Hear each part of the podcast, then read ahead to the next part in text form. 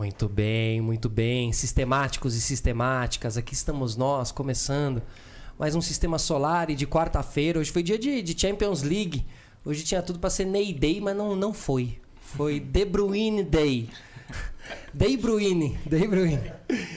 Como estamos, Planeta Podcast? Tudo bem? Tudo bem. Estamos bem? Excelente, estou mó feliz de estar aqui. Pô. Feliz demais de você ter retribuído o nosso convite, porque eu achei que o seu bate-papo com a gente lá foi um dos mais legais, porque rolou uma sintonia muito maravilhosa ali. Verdade. Rolou um papo muito legal, assim, que é aquele que acaba de falar, ah, esse podia ter durado mais tempo, que ia ser legal para todo mundo. É verdade. Então hoje estamos aqui com Varela e Humberto, certo? Pra gente Isso. trocar essa ideia. Humberto Varela, alguém já fez essa piada? Que vocês poderiam ser, tipo assim, podia ter um personagem novo aí criado isso. As pessoas confundem às vezes, né? Às vezes as pessoas falam coisas que é para você, mas sou eu. É, é verdade. contrário. É o WhatsApp, né? Às é. vezes eh, manda para mim achando que é ele. Esse Humberto é um playboy, eles falam, é. entendeu? É. O Daniel Mastral, né? Ele entregou os livros ao contrário. Só que, tipo, tem uma é dedicatória específica. Então tá tipo assim, Daniel Varela, Varela, você é uma mente brilhante. E ele entregou pro Humberto e o outro é, você nasceu para brilhar, qualquer coisa desse é. tipo.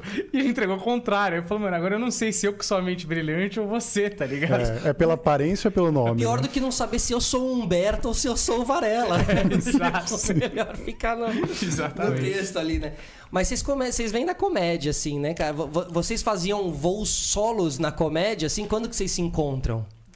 Quer contar? É... Ah, não, eu faz 10 anos que eu faço comédia. Na verdade, Deve fazer uns 12, mas é 12 que eu pisei no palco a primeira vez, mas eu não conto o primeiro ano, que eu fiz três shows, e eu não conto esse último ano, eu me nego a contar esse, esse último, último ano, porque não valeu. Você assim. que ninguém tem que contar esse último ano? Eu acho. Eu acho que ninguém tem que contar simplesmente porque eu não quero contar, então os outros têm que seguir as regras a partir do meu parâmetro, claro, entendeu? As minhas regras. Né? E aí, porra, eu. Ah, acho que eu tava aí uns seis anos fazendo já.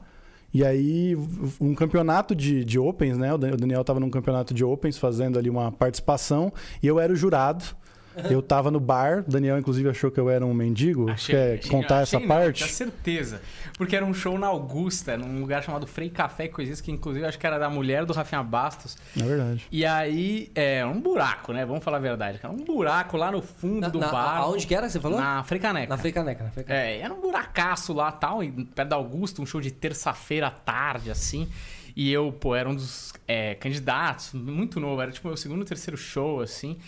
E aí eu lembro que já tinha começado o show, nervosaço, chegou um maluco, mano, cabelo compridaço, assim, cara de louco, uma barba até aqui mal feita, de jaqueta de couro e encostou no bar. E eu olhei e falei, mano, aqui o público é muito alternativo, é, velho. Você vê, muito boca do lixo Nossa, aqui, né? Nossa, mendigaço vindo assistir, mano, uma cara de maluco. Eu falei, mano, esse cara vai assaltar um Não, deixando, deixando bem claro, eu, tava muito pior do que eu tô hoje. Isso aqui é o meu melhor, entendeu? Isso aqui Isso é, é o que eu evolução. tenho. É. é pura evolução. Eu me arrumei pra estar aqui hoje, entendeu? E aí, cara, eu falei, nossa, que estranho, tá ele encostado no bar e nervoso para fazer. Aí de repente falam, e agora um dos convidados da, né, da noite e tal, Humberto Rosso. E ele foi em direção ao palco. Falei, mano, é, esse maluco é comediante, velho. Nossa, não deve estar tá fácil pra esse cara, tá ligado? Ele arrebentou no palco. Ele foi muito bem. Não deve estar tá fácil pra esse cara. Eu só peguei esse pedaço aqui. Que você... Quando você conta essa história, você não tinha adicionado esse detalhe. Não, é que agora... Do quanto você achou que eu tava mal na vida. eu achei que tava muito. Pela minha aparência, cara. É, não, e pela passada, porque eu vejo essa cena assim, Humberto Rosso, e aí passando assim, você olhando assim, em slow motion pensando tudo isso, assim. Porque, tipo, tem um é glamour no palco, né? Você fala, Humberto, tipo, o cara ah. bota numa voz que, tipo, oh, grande estrela. Aí vai o cara e o Humberto anda devagar, assim. Falei, meu Deus. E aí ele, mano, destruiu no palco. E eu, mano, terceira vez lá, fui muito mal, assim. Quer dizer, não fui muito mal, fui mal, mas pro começo tá valendo e tal. Ah, você e... foi bem, tanto que você ficou entre os primeiros ali na, é, colocação. Mas eu não ganhei a bateria. E você me destruiu, assim. O Humberto me destruiu, assim, no xinguei. palco. Xingou, xingou? Xinguei. Mas assim, é, no, ali na, na proposta no final, meio que rola uma fritadinha. Não, eu não acho que tem que. É, humilhar a pessoa, mas assim, você tem que é, brincar e zoar. E eu tenho uma, uma persona um pouco sombria. Sim. Então o que vem de mim já vem um pouco mais agressivo, né? Mas é tipo uma E aí- batalha, assim? Tipo uma batalha de humor, digamos assim? É, eles, eles é um campeonatinho que eles estavam fazendo, que acho que, tipo, tem poucas oportunidades para os Opens é, subir no palco, então eles criam as oportunidades. Então, tinha esse campeonato lá, eles iam ganhar um pouquinho de tempo de palco e aí tinha um vencedor lá e tal. Acho que até pra. Não sei por que que fazia com o vencedor, não entendi também. Só pra ter uma graça pro público É, também, né? é. Pra, Pra ter um- levar, né, Um fim, né? Pra ter É. um objetivo. E eles, compra isso, na estratégia. e verdade. eles tiravam sarro dos Open, É. dos caras que estavam começando. Mas não Tava eram uma fritada, mas de leve. Entre os convidados era só pra fritar, tipo, falar, ah, e essa piada ruim, não sei o quê, e tirar um sarro e tal. Só que a gente levava a gente da nossa família, né? Então era uma humilhação familiar. Então, tipo, o Humberto foi lá, me destruiu, assim e tal. Mas ele falou uma coisa legal, que ele falou assim, ó. Você para de ser vagabundo, vai escrever, vai estudar mais comédia, não sei o quê, mas você tem alguma coisa que no palco funciona. Eu não sei bem o que é, mas vai lá atrás. Pra mim isso já valeu, tá ligado?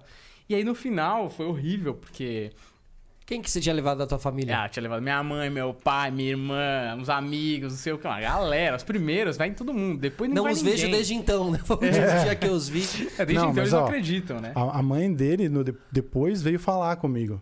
E eu- não lembrava é, de tudo isso que tinha acontecido. Depois, quando a gente é, se encontrou, depois a gente conversou sobre isso, mas eu não lembrava. Foi um dia ali que aconteceu como vários outros. Mas quando ele falou que a mãe dele veio, eu lembro até hoje da mãe dele vindo e falando e agradecendo e tal. Pra você ver, eu fui escroto, eu te destruí, mas eu tava observando Mas ali que você tinha mas talento. todo amiguinho que é escroto com você, a mãe gosta. É. Tem muito essa coisa. Do amiguinho que fala, que, que, que te ela chega e fala, é, mas ele tem que ouvir esse tipo de coisa mesmo. É bom você falar isso. Eu fiquei puto com a minha mãe. Porque eu fui vendo minha mãe chegando nele. Eu falei, mano, onde é que ela vai? Tá Mãe, ele é ligado? o mendigo que eu te falei lá da porta. Não, e ela falando, e eu, tipo, já tarde demais, assim. Eu falei, mãe, o que você vai falar com ele?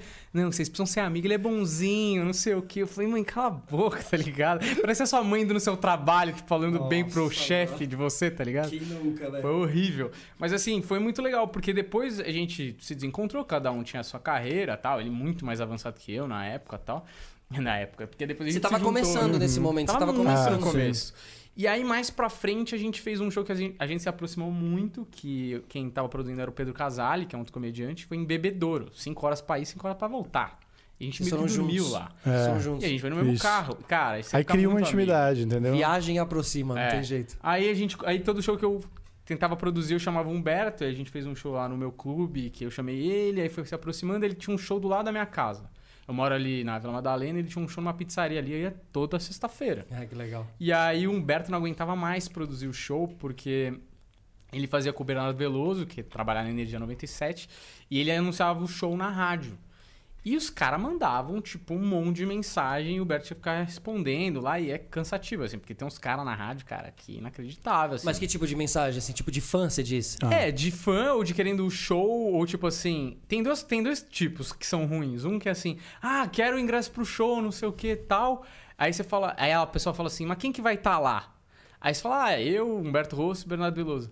Ah, não vai ter ninguém do Quatro Amigos? Eu falo, não. Tá, então não quero. É, porque "Vai falou tomar que era standup, essa pessoa acha que stand-up é quatro Claro, amigos, não existe perfeito. um outro mercado em volta, Uhum. entendeu?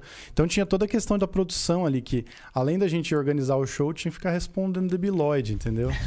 E aí eu falei, porra, mano, eu tô muito tempo fazendo isso, eu queria ter um pouco mais de respiro.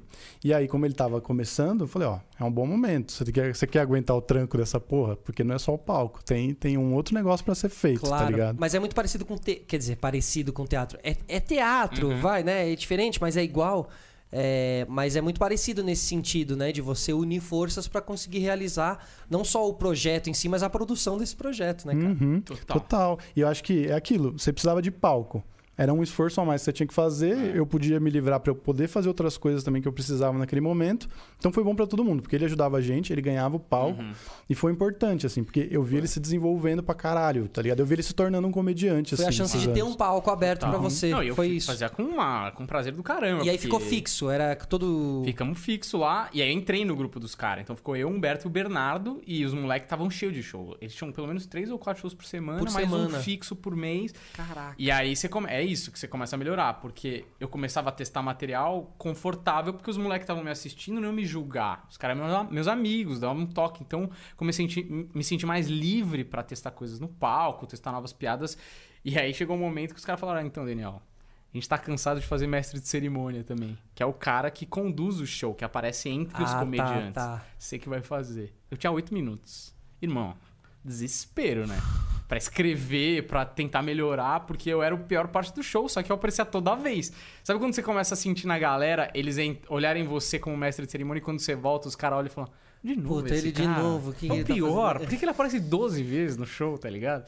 Mas aí que eu melhorei mesmo, assim. E aí os moleque, porra, me ajudaram pra caramba nesse sentido, porque eles confiaram. Mesmo eu me ferrando, eles me mantiveram ali. E é chato ser o mestre de cerimônias, assim? Cara, eu gosto de algumas coisas. Por exemplo, a interação com a plateia é uma parte que eu gosto muito. De, tipo, tirar um sarro e fazer uma graça, que é um momento que você aproxima a galera do palco. Você sempre foi bom nisso. Inclusive, tipo, uma das coisas que eu lembro que eu falei lá é que é, você tem o jeito pra fazer, só que você tá enrolando aí. O resto não tem texto, tá enrolando. você é um picareta, você tá me enganando, tá ligado? Você, não é um show, você vem aí conversar, fazer gracinha. Só que ele já tinha jeito pra falar com a plateia. Então também não foi uma coisa assim, tipo, É. ah, vamos jogar um moleque pros leões. Não, o moleque Sim, sabe fazer, tá sim. ligado? Ele tem. E tinha um texto ali no. Você tinha um momento do teu texto Claro, também. Você chamava É, eles isso. e também tinha um momento. Aí, isso, quando eu digo é lá na, naquele campeonato, lá onde eu xinguei ele. Depois ele já tava muito mais preparado, já tava com um textinho redondinho, já, ele tinha condições. Ele, É. ele achava que não, mas ele tinha condições de fazer, tá ligado? É, e, tipo, aí eu melhorei bem. E a parte chata do mestre de cerimônias é que você faz a primeira entrada. A primeira entrada é a mais difícil. Principalmente em show que ninguém tá prestando atenção. Se abre, tem que abrir, Cê né? é- sabe aquele. Quando você tá vendo um filme de ação e o cara pega o bandido e tem um monte de tiroteio, o cara bota o, tiro- o bandido na frente. Você é esse bandido na frente tomando os primeiros tiros pra dar uma baixada na, na galera, assim. Mas assim, é do caramba, porque é mar ruim que faz marujo bom, né? Sim. Então, nessas ad- adversidades, assim, de show, eu acabei me sentindo cada vez mais E, confortável. e tinha que ficar até. O, o mestre de cerimônia- cerimônias tem que ficar até o final. É o cara que encerra É, também. Exatamente. Mas todos os outros ficam até o final, assim? Ou tem humorista que vai, faz o show e vaza, assim? Tipo, como é que funciona isso? Tem, mas geralmente o mestre de cerimônias ele fica até o final, né? É, tirando um ou show ou outro que o último comediante que fecha e o mestre de cerimônias não volta, geralmente ele fica, tem que ficar até o final. Agora, tem muito comediante que faz os 20 minutos dele aqui e vai pro outro show, por exemplo, volta pra Ah. casa e tal. Mas só por necessidade, assim. Quando é grupo, normalmente é, o- é o Fica, show né? do grupo. Até você tá ali no final, que nem eu ficava, eu sempre queria ficar no final pra vender meus livros, tá ligado? Boa. Então era uma puta oportunidade ali, poder falar, tipo, ó, vocês já gostam de mim, agora ó, eu tenho umas paradas aqui. tem mais isso aqui, tem a Então lodinha. é bom. É, É, exatamente. vocês agora. Sempre falava isso, né? E funcionava muito. A agressividade na venda é um Ela é fundamental, né? fundamental, Ah, porque a pessoa fundamental. fica acuada, né? E o, e o medo nessa situação é que. Exato, exato. É, e é do medo que se tira essa positividade, essa, essa venda tranquila. Você fala assim, ó, é, você vai comprar o livro, a pessoa fala, ah, então, eu tô sem dinheiro. Eu falo assim, é, não, você não vai comprar, você não gostou de mim? Você não gostou do show? Gostei, então por que não compra? Não faz um esforço. Você vê até o camarim. Pô, eu vendia 40 livros por show, cara. Nessa É mesmo, agressividade. olha, caramba, na essa agressividade. agressividade. É, não, mas o Humberto era bom porque ele fazia com piada as paradas e ele apelava pra outras coisas. Então, tipo, lembra que você fazia o negócio do seu filho? Uhum. Falava assim, ah, compra o meu livro. E também me segue no Instagram. Você vai ver que tem uma foto do meu filho lá. Sim. Ele tá com uma colher na mão e tá vazia. Cada um com a sua consciência. É isso. Enche a colher, eu sou um batalhador, um artista, entendeu? Tentando sobreviver nesse meio. Sempre funcionava, Cara, cara. É muito bom vender livro, velho. E agora, bons tempos, né? Que a gente fazia esse tipo de coisa: show, Pois é. pizzaria, Nossa, Caralho, aglomerações. é, velho. aglomerações, pessoas sendo extorquidas no no Porra, camarim. mano, era muito bom, velho. Cara, é uma, é- a gente tava no melhor momento, assim. A gente tava fazendo show praticamente todo dia. A gente tava voando no palco. A gente tava, tipo, porra, finalmente isso aqui virou uma cena, sabe? Até a classe média, no caso, né? A gente tava fazendo show, não era só os famosos que estavam conseguindo fazer show todo dia. A gente tava se desenvolvendo pra caralho. A gente tava sentindo que a gente tava chegando num lugar diferente, assim, com o material, né? Porque comédia é tempo. Comédia precisa de, de frequência. E aí quebrou a nossa perna, assim. Até a gente é, discutia isso, porque quando, quando aconteceu, a gente estava no camarim de um, de um show de testes lá, e aí pessoal, ah, mas será que realmente isso daí vai ser alguma Ah, duas coisa? semanas só. É, e a gente acho que não queria acreditar. A gente falava, é, duas semanas, não vai dar nada. E eu lembro que chegou o Dollens, que é um mágico chileno, ele falou, já chegou cumprimentando o cotovelo, falou, ó, isso aí vai pegar, não sei o que. A gente falou, tá bom. Velho, o Dolens é velho. Sabe nada, tá ligado? Aí no domingo seguinte fechou e nunca mais abriu direito. E você falava, né? Não, você ainda tava. Nossa, até hoje sou você é otimista, assim. né? Humberto Até é o pessimista. tá na primeira semana até É, hoje. eu, tô, eu sou- tô ainda naquele. Não, daqui a um mês isso aí resolve. Então, há Inclusive, 12 meses. fazendo. Eu vi a entrevista do Patrick aqui, eu achei que foi o primeiro comediante que realmente aceitou a realidade. Dá pra ver a cara de choro toda vez que você tocava nesse assunto. Como ele ficava, não é? Ele ficou Aham, muito sim, triste, claro, assim. Claro, dava pra ver no olhar, no brilho do olhar. Não é? É, porque, cara, é muito. É, é trágico, né? Uhum. Tragicômico, assim, né? Porque você, você para suas.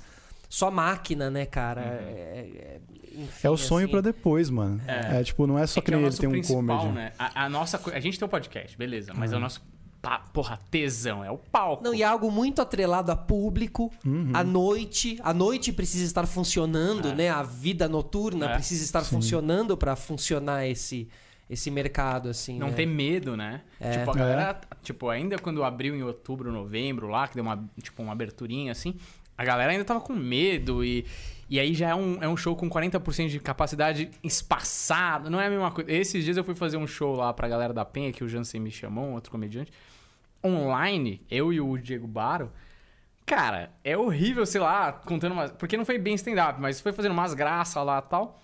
E você vê embaixo assim, a Dalma Jafera. Ha, ha, ha. Você fala, e você lê isso. Você fala, mano, lembra quando isso era um som que era tipo música, tá ligado? Para os nossos Tinha ouvidos. ritmo isso. Cara, é real. muito É, triste. Fora o Ha, ha, ha. delay, né? A piada no delay é. O é- é- o timing muda, é horroroso, cara. E a comédia ideal, é, ela é o porão. Ela é uma aglomeração bizarra. É. Ela, tem ela não, não, não tem essa de comédia com É. separar. Como é que chama isso? Afastamento. Não É. funciona, é- tá é- ligado? é distanciamento. Distanciamento, né? é. é, é. Tipo, antes da gente. Um dos últimos shows que a gente fez foi no Paulista Comedy, que agora é acústico business, né?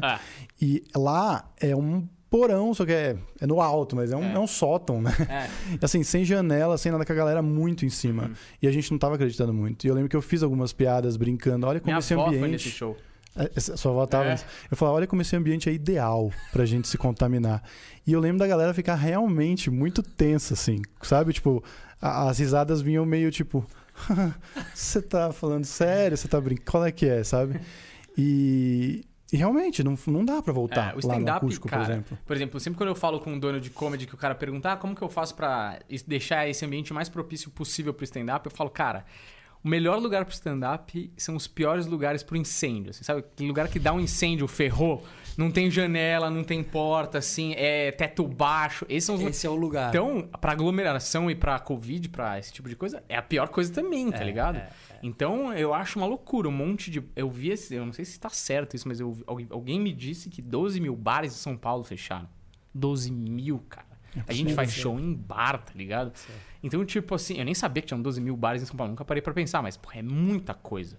E aí você fala, caramba, como que vai ser quando eu voltar, tá ligado? Eu não sei. Ainda que, eu acho impressionante que muito comedy resistiu, apesar de o Comedians ter fechado, Ah. um ou outro ter sucumbido, o Paulista ter fechado, mas ainda tem muito comedy aberto e, por exemplo, tem o Hilários abrindo em São José dos Campos. Uhum. Cara, tem uma galera ainda com coragem de investir na comédia. Mas você não acha que quando passar as pessoas voltam sedentas Ah, de um stand-up comedy, de uma Sim. noite de Aham. pizza e vinho, Balada, e risada eu e não sei o quê.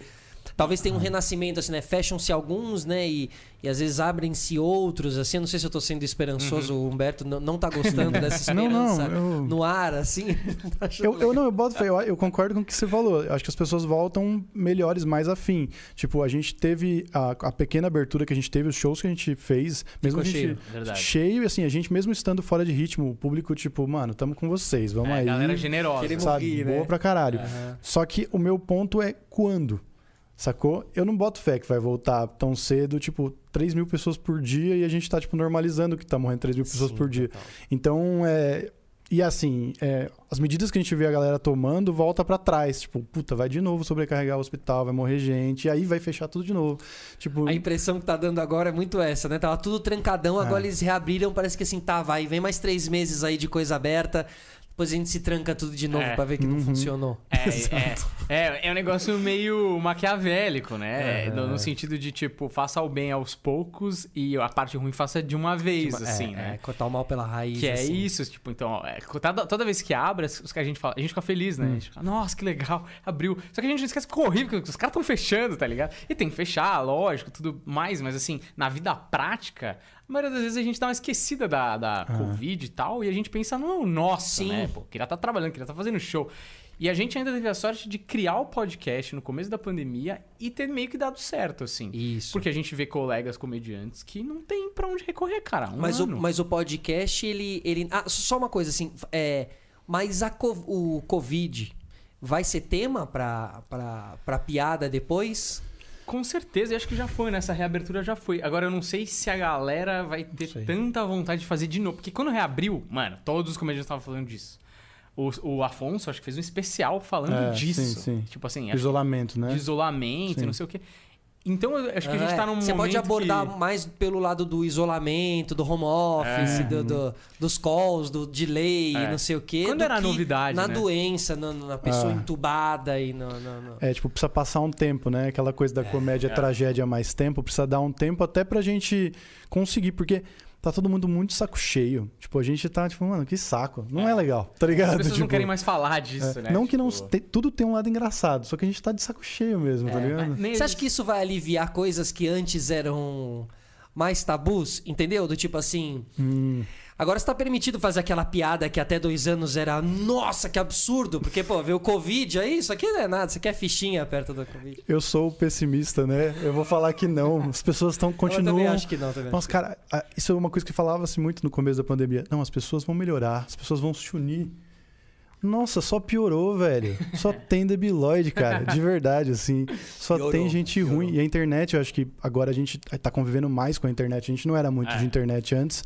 E agora tem. A gente tá vendo o que são as pessoas na internet. É muito É pior muito do louco, que na vida cara. real, tá é ligado? muito louco mesmo, assim. Por exemplo, a gente recebeu a Yasmin Yassine do Vênus essa semana, né? E deu uma polêmica com ela lá, com aquele Paulo Bilinski, que ele é...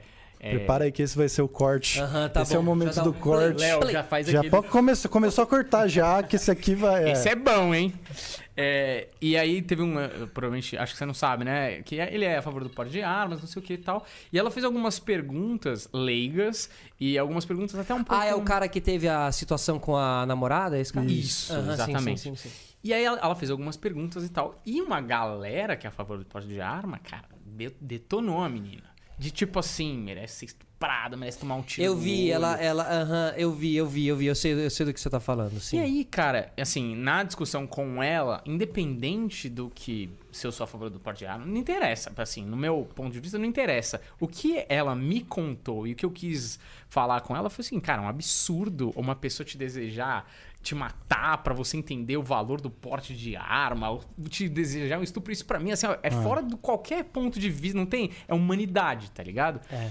E isso a gente debateu, ela se explicou, quer dizer, não foi na- naquele momento, né? Foi já um outro vídeo se explicando daquilo, e a gente corroborando e sendo empático com ela, e comentários do tipo assim. Merece mesmo. Tipo assim, o cara continua na Os caras mesma não pegada, entendem tá o problema, tá ligado? Sim. E a galera, ao invés de entender o que ela tava dizendo ali, que o ódio é desproporcional, dizia: É, você fez cagada, agora fica de mimimi. Uhum. Tipo, cara, não é mimimi. A pessoa tá sendo ameaçada de estupro, tá ligado? A pessoa tá sendo. Ah, mas ah, na internet as pessoas falam assim: foda-se. Ela tem direito de sentir, tá ligado? Eu, eu, eu, eu sei qual foi o ponto ali que ela fala: não, mas e se o bandido acha uma arma no chão? É. Tem um momento disso. E as pessoas levaram muito pro lado assim: ó, tu vem com essa inocência aí, vai acabar rodando. Mas- Porque fica uma coisa muito do malandro contra o inocente, entendeu? Pro malandro, ou pro. Não pro malandro, mas pro, pro mais maloqueiro, o cara que é mais de rua, que já participou de três. Participou, não, já foi assaltado três vezes, já foi no clube de tiro umas três vezes, tem quatro tios que tem arma. Tá mais. no- é, é, malandro. A palavra é, sim essa. Quando ele vê uma, uma, uma, uma, é, uma fala assim inocente, porque obviamente que não vai se achar uma arma no chão, assim, do nada e tal, cria-se uma revolta. É. Que não dá pra ela o direito dela ser quem ela quiser ser, entendeu? E assim, mano, o podcast hoje em dia é vidraça, né? Total. Mano, teve um comentário lá que eu até comentei com ele e era muito engraçado, porque, tipo, o cara comentou era gordinho alguma coisa. O Tipo, nome dele de usuário. Gordinho não sei o que falou. Você já, tipo, mano, gordinho. Perdeu a credibilidade aí já. Mano, né? uma cara de criança, assim. E aí ele falava assim: é, é, vocês não entendem nada, vocês ficam falando sobre respeitar a opinião do outro, mas aí fica falando mal de cristão que é a favor da tortura. Caralho, isso não é uma questão de concordar com a opinião. Não dá pra você ter essa opinião, cara. Você não pode ter essa opinião de ser a favor da tortura. Isso não é uma opinião, cara. Aliás, é bem Exato. contraditório, né? Cristão a favor Isso da é tortura, opinião. cara. Aham. Então ele, tipo, ele se sentiu ofendido porque a gente falou que, pô, cristão não pode ser a favor da tortura, porque vou, vou desenhar pro pessoal que, né?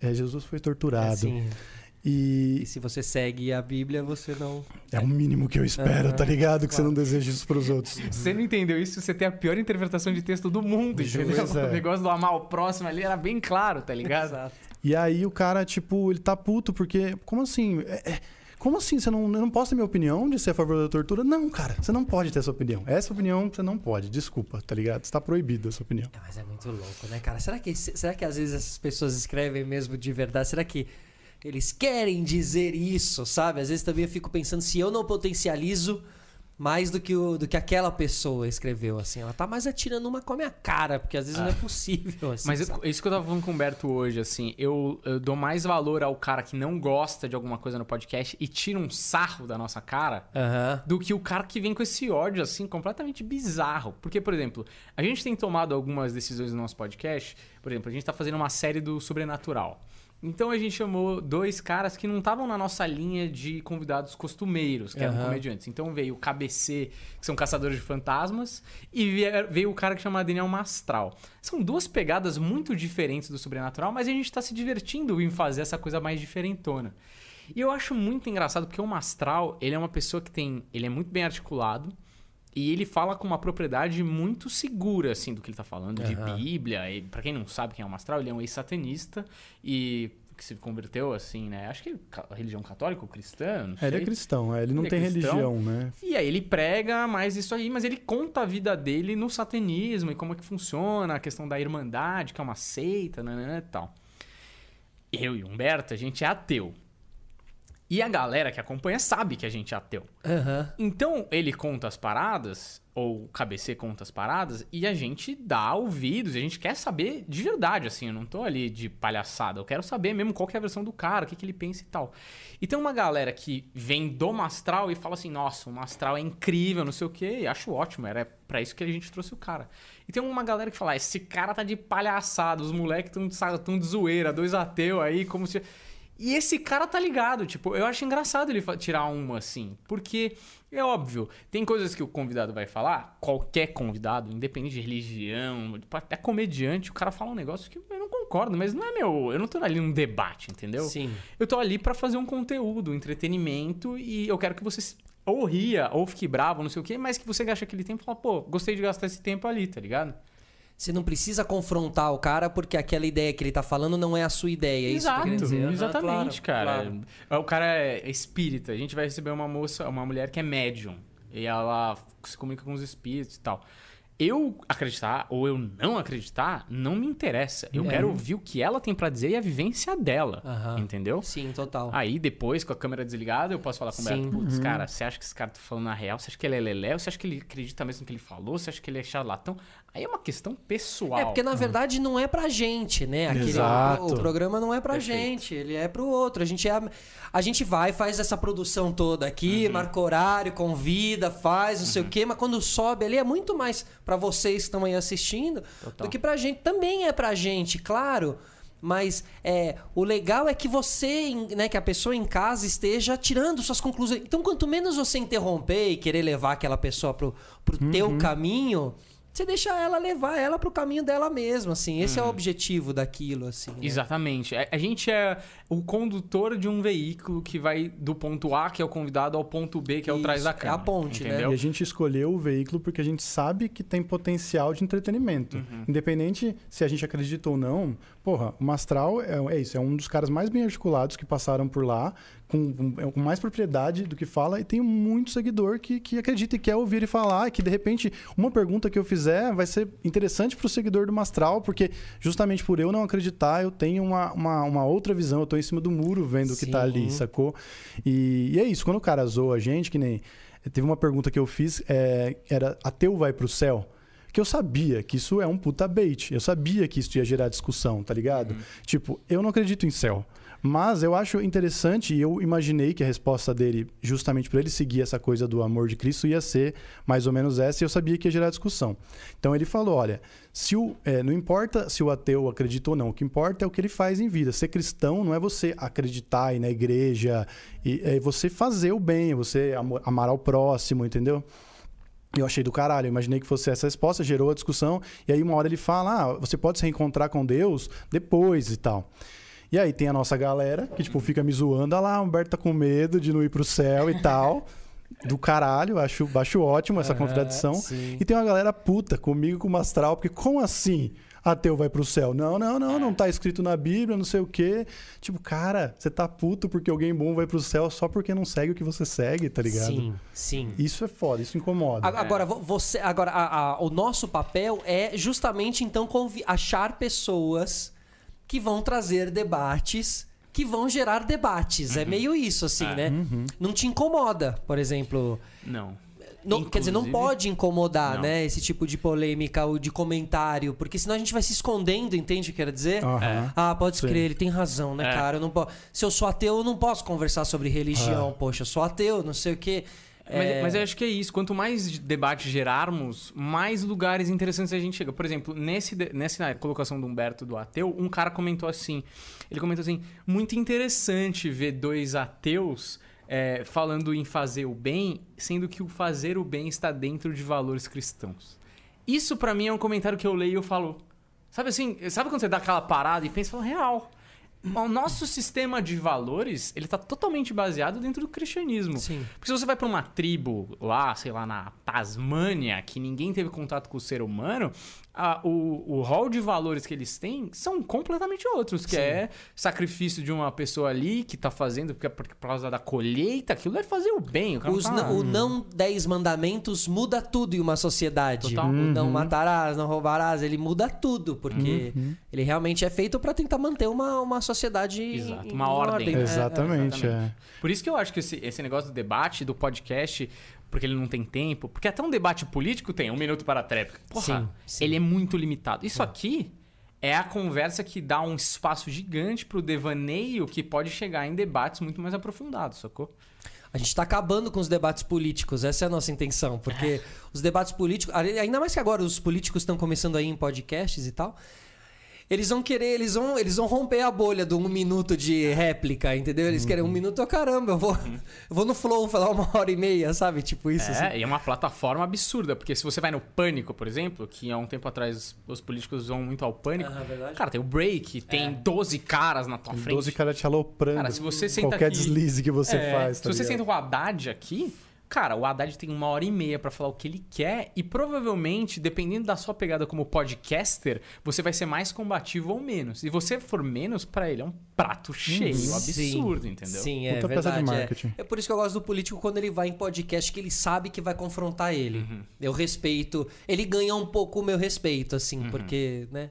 Que é difícil algum ter, mas assim... Sim, isso. Não, mas é tipo, isso é uma. Nos últimos tempos, a, a, a esquerda tomou muita crítica é, porque eles realmente não, eles não se, se colocavam à disposição de quem pensa diferente. Exatamente. Uhum. E aí a direita ganhou muito espaço nessa, não, eu vou porque lá. confrontou mais, né? É, Encarou mais nesse se abriu e, e, mostrou que não está devendo nada. Porque quando você vai lá e se expõe e fala, pode perguntar o que você quiser, sem tempo para terminar, você mostra que você, meu, eu não tenho medo. É. Eu posso, a gente pode até discordar aqui, mas eu tô aqui, tô, tô disposto, tá ligado? Isso é essa essa a, a a direita dos últimos anos se mostrou muito é, adepta a essa coisa do front, da batalha, uhum. mais aberta do que a esquerda dos últimos anos. Isso com certeza, cara, eu concordo plenamente, assim. Mas vocês, aí vocês vão fazer o podcast. Uhum. Vocês acham que aqui no Brasil, porque tem o podcast lá nos Estados Unidos, né? Tem toda uma cena, assim, tem vários podcasts e tal. Inclusive é uma cena bem interessante de você entender que tem podcast para tudo, tem podcast para todo mundo, tem espaço para todo mundo. Eu acho que lá é uma cena até mais madura nesse sentido. É... Aqui vocês acham que o humor pegou o podcast como uma plataforma. Primeiro, que acho que ela ajudou muito quem fazia shows de humor durante a pandemia e não tinha mais é. como fazer. Mas por que, que vocês acham que é uma plataforma que pegou tanto a galera de humor? Porque lá nos Estados Unidos não é tão assim. Os humoristas não foram tanto pro lado do podcast, assim. Cara, é que a galera não conhece tanto, assim, mas quase, quase, hein? Não vou cravar, mas quase todo comediante tem um podcast. É surrealista, assim. Eu vou, eu vou dar alguns exemplos, tá? O Joe Rogan é o mais conhecido, óbvio, é o Isso. Puxa um Carro gigantesco, mas o Bill Burr tem os- o Monday Morning Podcast, a Nick Glazer tem um podcast, o Mark Norman tem um podcast, o Jessonic tem um podcast. Então, o Mark Maron, aí Mark que, é- Maron que é tem de entrevista Fuck. também, entrevistou o Obama. É. Né? Essa coisa também do Joe Rogan, ele é o maior, mas o Mark Maron entrevistou Mark o Obama. Maron é muito legal. É. Né? E ele tem um escritório lá, o cenário dele, né? É muito, muito foda. que é garagem. É, é, É. muito foda. Muito O. Mark Maron é um exemplo claro, e o Bill Burr um pouco também, mas o Mark Maron mais, que era um comediante que tinha 30 e tralalá de, de estrada, e o, e o podcast que puxou ele, e ele tem especial na Netflix. Ele já é um cara mais velho, ele já é um Ele cara já é um de cara 60 mais. anos, sei lá. é, já. pouco. Dá pra ver que ele já tá cansado, né? Tem uns de É. voz nas costas, já. Mas é da hora, né? O cara traz um tipo de conteúdo, né? É. Um cara mais velho, assim, é legal. mais é, reflexivo, mais sofisticado. Que talvez porque- falte aqui no Brasil. Eu ainda não vi um Isso, cara mais sim. velho fazendo um podcast muito legal aqui, É, assim. Exatamente. Porque tem, ainda é muito jovem, assim, e aqui não tem comediante velho, tá ligado? É verdade. Porque ser é. comediante te mantém jovem, cara. Não, e a comédia tem Sim, 15 anos sim, no Brasil. Tá Então, ligado? pois Quanto, é. quanto tempo de comédia o Mark Maron tem? Uns Exatamente. 30, pelo menos? É, então eu acho, assim, que a comédia... Porque, aí eu vou lá, a pessoa pergunta. Por que, que comediante pega podcast pra fazer? Porque palco de comédia, fazer stand-up, que você tem que acertar cada 15 segundos uma piada, e roteirizar e subir, não sei o quê, e conversar com a plateia e ser rechaçado no palco, estar sempre presente, é uma possibilidade sempre. Quando você faz isso aqui num ambiente controlado, com uma pessoa que está sendo convidada e não sei o quê, isso aqui é mais fácil pra gente. Não que seja fácil, mas é muito mais fácil. A gente tem uma facilidade muito maior é, de fazer. E é uma coisa que a gente se sente numa zona um pouco mais segura. E a gente tem um tempo muito flexível, porque o nosso show é à noite e tal. E a gente tem os nossos trabalhos de escrita, mas quem controla é a gente. Então eu acho que é uma proposta muito que se encaixa no lifestyle do comediante stand-up. Eu acho que o tipo de exposição que a gente tem, porque a gente tem espaço e não tem censura nenhuma pra falar livremente mesmo, até em questão de tempo, isso ajuda a vender a nossa personalidade, que é basicamente o que o cara que vai pro show Assistir o show quer. quer. É mais do que Busca. você é engraçado, eu me identifico com o que esse cara Aham, fala. perfeito. Isso parece tá ligado? se identificar com o que ele fala, precisa estar falando em algum lugar. Exatamente. Podcast é, exposição, perfeito pra né? isso. É a O exposição. podcast é perfeito pra isso. É, hoje em dia, é, eu e o Humberto, a gente demorou pra entender isso, que assim, a gente tinha uma ideia inicial que era, vamos fazer palco pra caramba, a gente se torna muito, muito bom, até se tornar um negócio inquestionável, a gente vai transbolhar, é, transbolhar não, transbordar a Fura- bolha. Mas é uma ótima Transbordar, palavra. furando a bolha. Transbolhar. Transbolhar. Só que a gente percebeu que esse caminho, ele é muito mais demorado, e ele é muito, e ele não te traz a certeza, A certeza. Ele não é de matemático, né? transbordar, entendeu? A questão é, a gente começou a perceber que o que, que acontece? Às vezes o cara nem é tão bom, mas ele tá tão exposto que a galera quer pagar o ingresso independente da qualidade desse cara. Às vezes tem um cara muito melhor ali, tá escondido, cara, e ele não tá exposto. A- Acho que a grande crueldade da vida é justamente É. essa, né? Que talento, Pois é. as- muitas das vezes, Exatamente. não significa tudo, não vai, não vai te colocar no lugar merecido. Exato. Talento não é me- merito, ele não é mer- meritocrático. Exatamente. É 40%, eu acho. É. Talento é 40%. É, É bom você ter talento, porque isso vai te manter mais tempo lá. justo. Mas não necessariamente. Tem gente que é muito bem conectada e te- isso te mantém lá também, entendeu? Agora, é... Então, eu- aí a gente falou, cara, a gente precisa fazer alguma coisa pra internet que deixe mostrar a nossa personalidade. E que o cara... A grande lance do comediante, pra mim, é quando a galera quer ouvir acontecimentos pelo ponto de vista dele. Boa. O que, que você... te- Eu quero saber o que você tem pra falar disso. Aham, da Porque- Juliette. Exato. Tipo. Eu sei o que eu acho da Juliette, mas você vai me mostrar um ponto de vista que eu nunca nem imaginei e que eu olho e falo, nossa, eu concordo com ele, eu nem sabia que eu concordava. Perfeito, Puta, aí eu bom, acho que o cara, cara chega no, no auge, sacou? Não? Não, é isso mesmo, não. Eu tava pensando num isso silêncio. Eu também tava pensando assim. Você pensa nisso quando você vai criar alguma coisa assim? Do tipo. Cara, eu acho que é um, é um lugar muito sofisticado, assim, eu tento chegar lá. Eu, eu acho que, assim, ainda não consegui chegar nesse nível, porque eu acho que realmente, quando o comediante chegar lá, você fala, uau!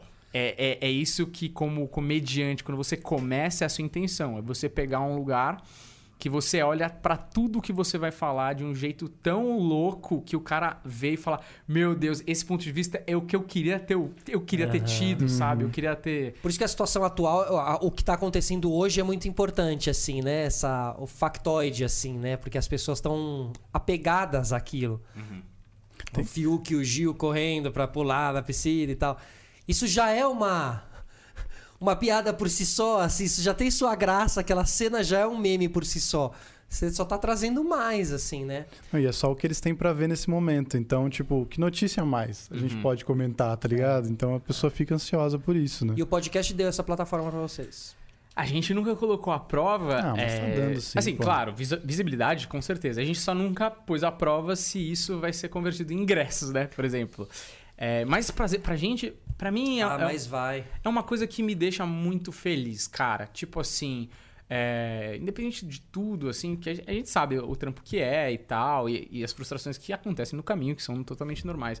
Mas ver a galera comentando e falando o seu nome como se já fosse teu brother, você nem sabe quem que é o Alanzinho Skate, entendeu? É, entendendo sua personalidade, é, É. isso. Quando a pessoa tira sarro, tipo, olha lá, o Humberto ateu com medo. Ah, o Daniel puta playboy, falando que gosta de axé. Tipo, o cara já sabe que o Daniel não gosta, não tem como, tá ligado?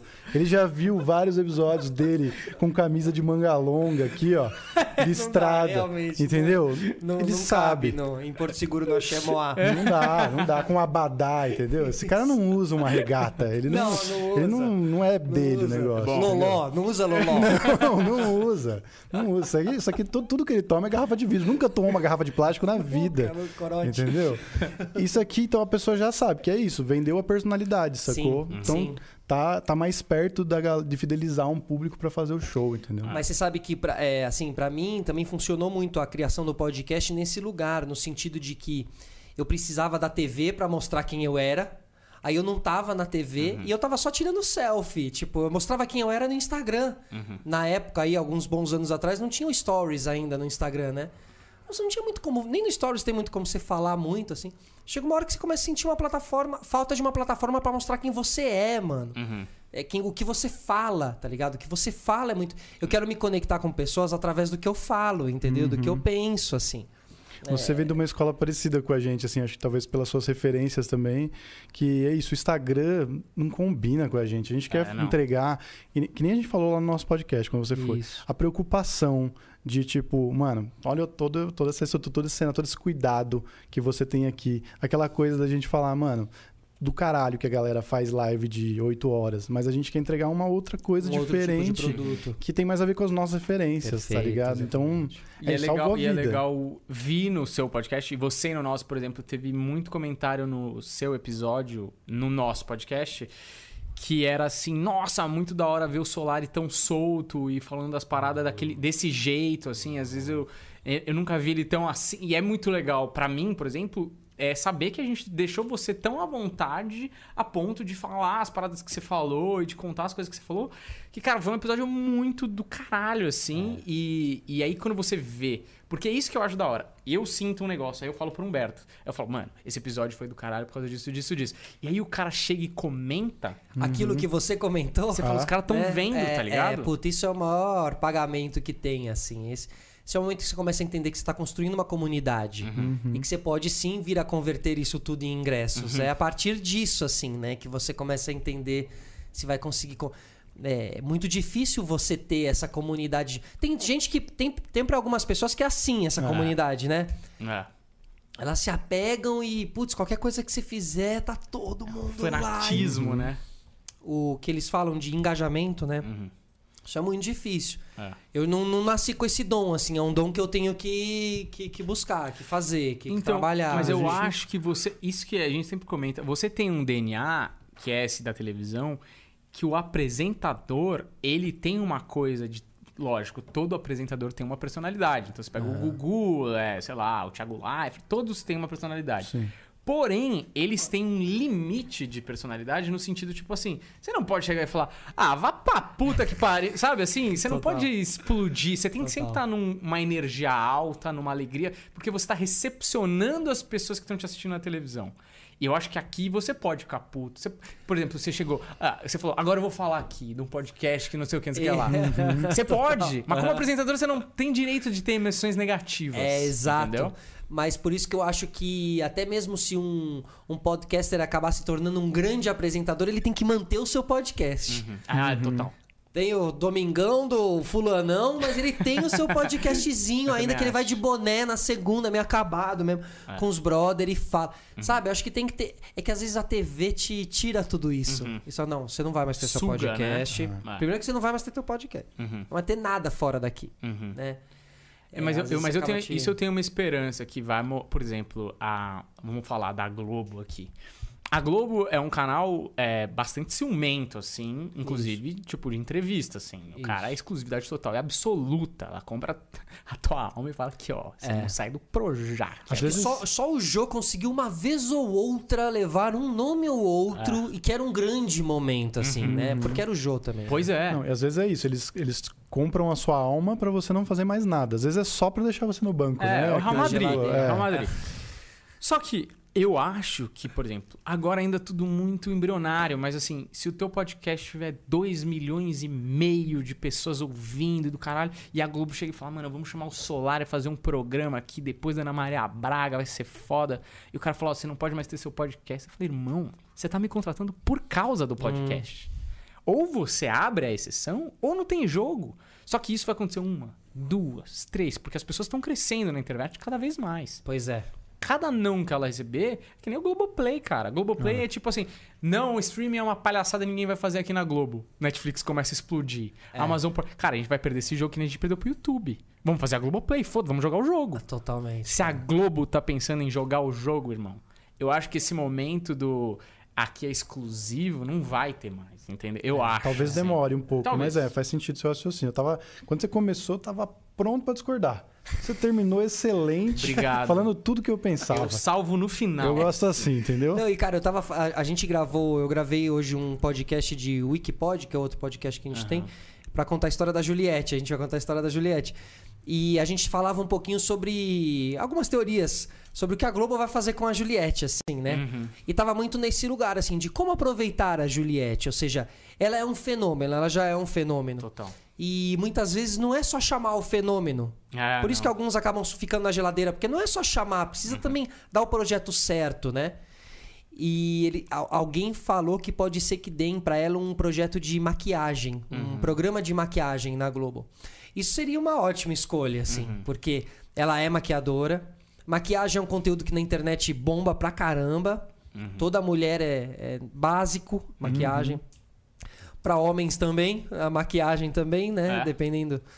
Então, mano, eu acho que é um projeto muito bem escolhido. Agora, pegar a Juliette e colocar como repórter da Ana Maria Braga, mano, você vai destruir, entendeu? Uhum. Isso. Ela vai ficar lá. Perfeito. Né? Então, assim, o grande medo. E, e aí que tá, né? Porque a pessoa que tá lá com o seu grande projeto e vem uma Globo. Uhum. Eu era do tempo que a Globo, se ela viesse. eh, Que, sim, sim, sim, sim. Todo mundo era É. cadelinha da Globo, né? Hoje em dia, eu fico maluco que tem um monte de moleque aí que fala. Que Globo, velho.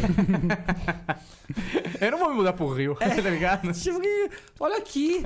Eu falo, "Pô, pode crer. Mas né, quando você foi lá no nosso podcast, você falou um bagulho e todo mundo ficou comentando também que tinha muito mesmo que ser um diretor de programação, tá ligado? Porque a Pode lá crise nessa. Não é? Você falou. É. A crise é, tipo, onde. Onde a gente vai arrumar espaço na grade da Globo pra ter um programa pra Juliette? Tipo, que horário é um programa bom? Então. Porque a internet é isso, né? É um outro tipo de público com outro tipo de Isso, dinâmica. Isso. E aí que fode, porque, puta, não o tendo horário. no- o horário nobre, a Globo acha que pegou alguém da internet, tem que dar noite, não é horário nobre. É. Na internet, sei lá se é ou não é, mas os horários nobres de TV não são os da internet, né? Mas, Domingo, ah, 4 horas da tarde, não sei se é um horário nobre de YouTube. É, então. Domingo às 4 da tarde. Mas, mas a questão é, a Rafa Kalimann é, vai estrear um programa na Estreou Globoplay. E tu da Globo é, botar no streaming pessoas desse tipo, porque não arrisca tanto Sim. na audiência da televisão, que tem um anunciante forte, e coloca como que nem ela fez mais ou menos Com a com a Tatá. Tata Werneck. Sim, no GNT. né? Joga no, no, no Multishow, Multishow, né? No Multishow. Lady Night. Pilota lá. Exatamente. Pilota lá. E depois joga no Ah. grande público na Globo. E quem se tá se dando. As primeiras imagens, o Instagram como tava, É. o crush, o que, que tinha acontecido, não sei o quê. Cara, ela estreou na Globo agora. Tem duas semanas esse programa foi pra Globo e ela estreou. E ela é uma ótima Mas tem que se apresentadora. uma ótima elogiar apresentadora. uma postura dela nesse programa pós-eliminação que não é da Globo. Que não é a Globo de 10 anos atrás. Que é o Total. quê? O Mais cara solta, né? sai e fala assim. é, cara- ela pergunta alguma coisa. Vamos dar um exemplo aqui, eu não sei. Mas assim, tipo assim, você foi. Pra Carol com K, você foi muito cruel com o menino lá. E ela fala, não, não é bem assim, não sei o quê. Em vez dela falar, ah, tá bom. Não, Vamos ela dar uma fala, olhada. vamos dar uma olhada aqui, na porque eu cara. acho que você foi bem né? cruel. E ela, ela bate, né? Exato. É, tinha ela e a Fernanda no Big Brother do ano passado. E a internet ficava brigando. Não, queremos a Ana Clara pra debater com fulano, não a Fernanda, porque a Fernanda era padrão Globo. Apaziguadora. Exatamente. É. Não, e tem momentos que a Ana Clara dá umas que eu falo, mano. É, e é, e é tipo cara a cara ali, né? Não tem, é um negócio tipo, você é um escroto, né? E a pessoa fica, é, eu tentei ser o mais legal possível lá. Porque você claramente quê." não tentou, não é possível que você tava É, tentando. é. Eu Mas acho- é o corte do podcast isso daí, né? É. Tipo, veja o que Carol Conká falou ao descobrir quantos seguidores perdeu. Mas eu É, acho que, é. na verdade, qual que é. Por que, que pra mim é tão brilhante essa- esse posicionamento dela? Porque o, o Big Brother, ele é real, né? É, As coisas acontecem real. De querer justiça. No sentido. Tem um herói, geralmente na cabeça de alguém ele tem um herói e tem um conflito. isso. Nesse conflito, o cara que perde ou o cara que tá certo, ele. A galera tá do lado desse cara. Esse cara que virou o vilão, tu tá ligado? E ele sai. A galera quer ver a justiça. Ela faz o papel do público. Isso, exatamente. De chegar na cara da Carol Conká e falar, ó, você é uma escrota. É. E a gente, todo mundo aqui tá concordando. Mas ela entendeu o ouro que ela teve na mão. Uhum. Porque não é sempre que você ganha. Cara, programa. Programa É. por programa, você tem um monte. Agora, um programa que você é a primeira pessoa que pega o Ah, é. recém-eliminado do maior reality show do Brasil. É. De duas, uma, ou você aproveita ou você não aproveita. que é como Exatamente. ele tava falando. Ou você faz a chapa branca ali. Isso. Ou se transforma esse programa, você vira o neto É. do pós-BBB, É sabe? aquela atitude de Marcos Mion, tá ligado? Vamos botar o pau na exato. mesa aqui e fazer É. o negócio acontecer. Mas isso é entendimento. Total. Não necessariamente aquela pessoa tava super afim de fazer aquilo. Mas ela já entendeu que, mano, é, é oportunidade, cara. Se eu fizer isso, eu posso explodir. Exato. E é uma chance, né? É um entendimento, é. Tipo, você só tem, você tem que ter muito entendimento porque você só tem uma chance, porque hoje em dia pouco se fala do Nego Di, da Carol Conká. Tipo, saíram com 98%, mas ela já passou, tá ligado? Tipo, Mas é. e eu acho que no caso dela, ainda daqui a pouco ela tá tudo bem aí, arrependida, que é a coisa mais bonita que tem a pessoa arrependida. Então é isso, você tem uma chance Vai vir de o acertar. documentário agora da, da Carol com K. Cara, isso é maravilhoso. viu de marketing Você tá ligado? Mas, mas pera. Calma, vamos por parte. Uma coisa que eu acho do entendimento que é maravilhoso que é uma coisa muito básica no show business pra mim e que não é todo mundo que entende, principalmente gente que tá no show business é entretenimento é conflito. Ninguém vai ver, no- vai ver um filme pra assistir Ciranda Cirandinha Aham. uma hora e meia e Viveram todo mundo alegre. para sempre. Ninguém liga na Fazenda pra ver todo mundo. ha- Sim. ha, ha, ha. Não, o cara liga na Fazenda pra ver André Surak cuspindo na cara do maluco. A Jojo entendeu? Todinho socando uma garrafa igual essa aqui. É assim. isso. Exatamente. Na aula de roteiro, você tem, você, tem que entender, quando você vai escrever uma história, que os- o, o conflito tem que estar em determinados pontos pra manter a. a- Claro. Então, qual- Audiência qualquer ali. história, tá ligado? Exatamente. Tem que funcionar assim. O Big Brother é, é isso. Eles escolhem os caras pra ter a treta, tá ligado? Então, esse é o ponto do entendimento que eu acho maravilhoso. Agora, o documentário da Carol Conká, eu acho muito incrível, porque ele tava engavetado, meu. Antes dela ir pro Big Brother. Então, eu ouvi essa notícia ali de que ela tinha um negócio já com uma outra, inclusive, coisa de streaming, não era a Globoplay, Uhum. mas que ela tinha engatilhado, que ela tinha ido lá pra fazer um barulho como pessoa amar, pra depois sair e fazer um reality sobre. Então, pra mim, pra mim, a minha teoria é o seguinte: que, que na minha cabeça aconteceu? Os caras fizeram o documentário da Carol Conká. Baseado na edição passada, a galera que levantou bandeiras do feminismo e outras acabou saindo na frente e acabou indo até a final. Então, na minha cabeça, tá? A Carol Conká ia levantar uma bandeira ali. Aham. Com certeza, era uma mulher preta e, e ela provavelmente isso ia, isso ia surgir em algum momento, como surgiu, mas acabou que meio que não foi bem como eles imaginavam, na minha cabeça, tá? E eles tinham esse documentário. Aí os caras pensaram, porra, essa mulher vai sair amada desse negócio. A gente solta o documentário do Globoplay e vai explodir de assinatura Globoplay. Cara, saiu pela culatra o tiro. A mulher foi coisa. E aí os caras estavam com o documentário na mão falando, meu, a gente não pode postar isso aqui, é, colocar isso Perder. aqui. Dessa maneira. E ela com uma imagem horrível. Então foi uma campanha generalizada, tanto é que ela sai do Big Brother, tem um, um intervalo de 4 minutos pra brifarem ela do que aconteceu. E falar, vamos passar pano. Aí ela passa no Faustão, todo mundo é muito leve com ela e tal, tentando recuperar essa imagem. E aí eles invertem, provavelmente na edição ali, alguma coisa. E, e aí vira uma história de redenção. Aham. E não uma história de superação na vida que deu certo. É, Entendeu? e primeiro eu achei que ele ia fazer uma. Eu achei que ia ser por um outro viés. Eu achei que ia ser uma coisa mais estilo o Joaquim Fênix fez aquele. Do rapper, né? É, é, do. Que é um mockumentary, né? Que ele É. engana todo mundo que ele virou rapper. Um e rapper, tudo- mano, maravilhoso. é. Eu achava. O que eu tinha ouvido falar era ela ia fazer um documentário sobre cancelamento. Ela entrou no Big Brother, Ah. forçou o cancelamento, saiu cancelada, saiu odiada e depois ele ia falar: Tá vendo, pessoal? Hoje em dia o cancelamento é muito pesado. Eu entrei lá Uhum. pra ser cancelada. E olha o que vocês fizeram comigo. Vocês me cancelaram, vocês caíram Se no meu fosse papo. isso, É. ia ser assim, ó, aplauso de Mas pé foi- pra Globo, assim. Mas foi tão orgânico que. Que não, é- não foi Não por dá, aí. né? Mas até pelas histórias que contaram de gente que trabalhou com ela. Sim. É. Mas aí você acha que a Globo tá fazendo esse documentário é, pra, pra, pra salvar a imagem dela ou pra salvar a sua própria imagem? Eu acho que é salvar a própria imagem e salvar o produto que já tava pronto, né, cara? É, eu acho que era a eles hora ainda de soltar. apostam nelas. Eu acho que ainda É. tem. Tem, é, tem um- uma música do Bo Burnham que é. Chama Repeat Stuff, que fala sobre, tipo, é, ídolos jovens, sabe? Música tipo, né? música pop. teen. E aí ele fala que é, o, o fã, né? Ou no caso, você pode pegar o artista também, a indústria tem que sugar o máximo. É, ele até usa assim, vou sugar o máximo do sangue desse cavalo morto até ele não ter mais. É mais ou menos esse até o, termo. bagaço, É. tirar até o, É. baga, o suco até o bagaço da laranja mesmo. E tem, tem bagaço ali na, na Carol. Claro, não dá pra você ter uma situação dessa da Carol e falar valeu. Até mais. É. Né? Todo mundo quer saber o que vai acontecer. Uhum. Então, né? Agora, não existe aí também da Globo um medo. Porque, meu, é, é através de um programa deles que uma carreira É. de uma pessoa construída de muitos né? anos acaba- pode ter acabado. Sei lá, Total. é delicado falar assim, mas.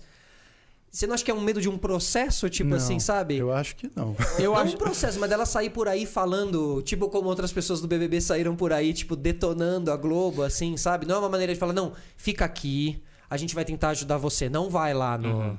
No podcast lá falar. Então, eu, eu acho que. Aí é o que eu acho. Ah, né? não, sim, é. Eu acho que é porque ainda tem bagaço pra sugar. Porque eu acho que ela é. Hoje em dia ela é muito mais fraca. Se eles quisessem afundar ela, como eles já fizeram com outros casos, tá tranquilo, entendeu? Eu acho que.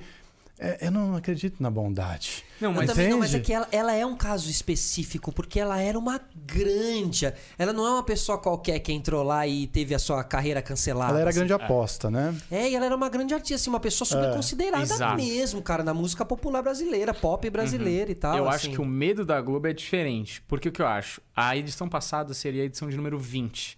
E aí eles chamaram metade de famosos pra dar um, um chance ali e tal. Isso. E deu muito certo. Muito certo. Foi a combinação do elenco que. Assim, agora eu vou falar uma coisa que talvez seja um pouco. Mas assim, quando eles colocaram metade da casa artistas, e a, a escolha das outras pessoas foi Tá boa cortando o também. Léo. Já começa o corte já. Vai falar É. merda aqui, tô ligado.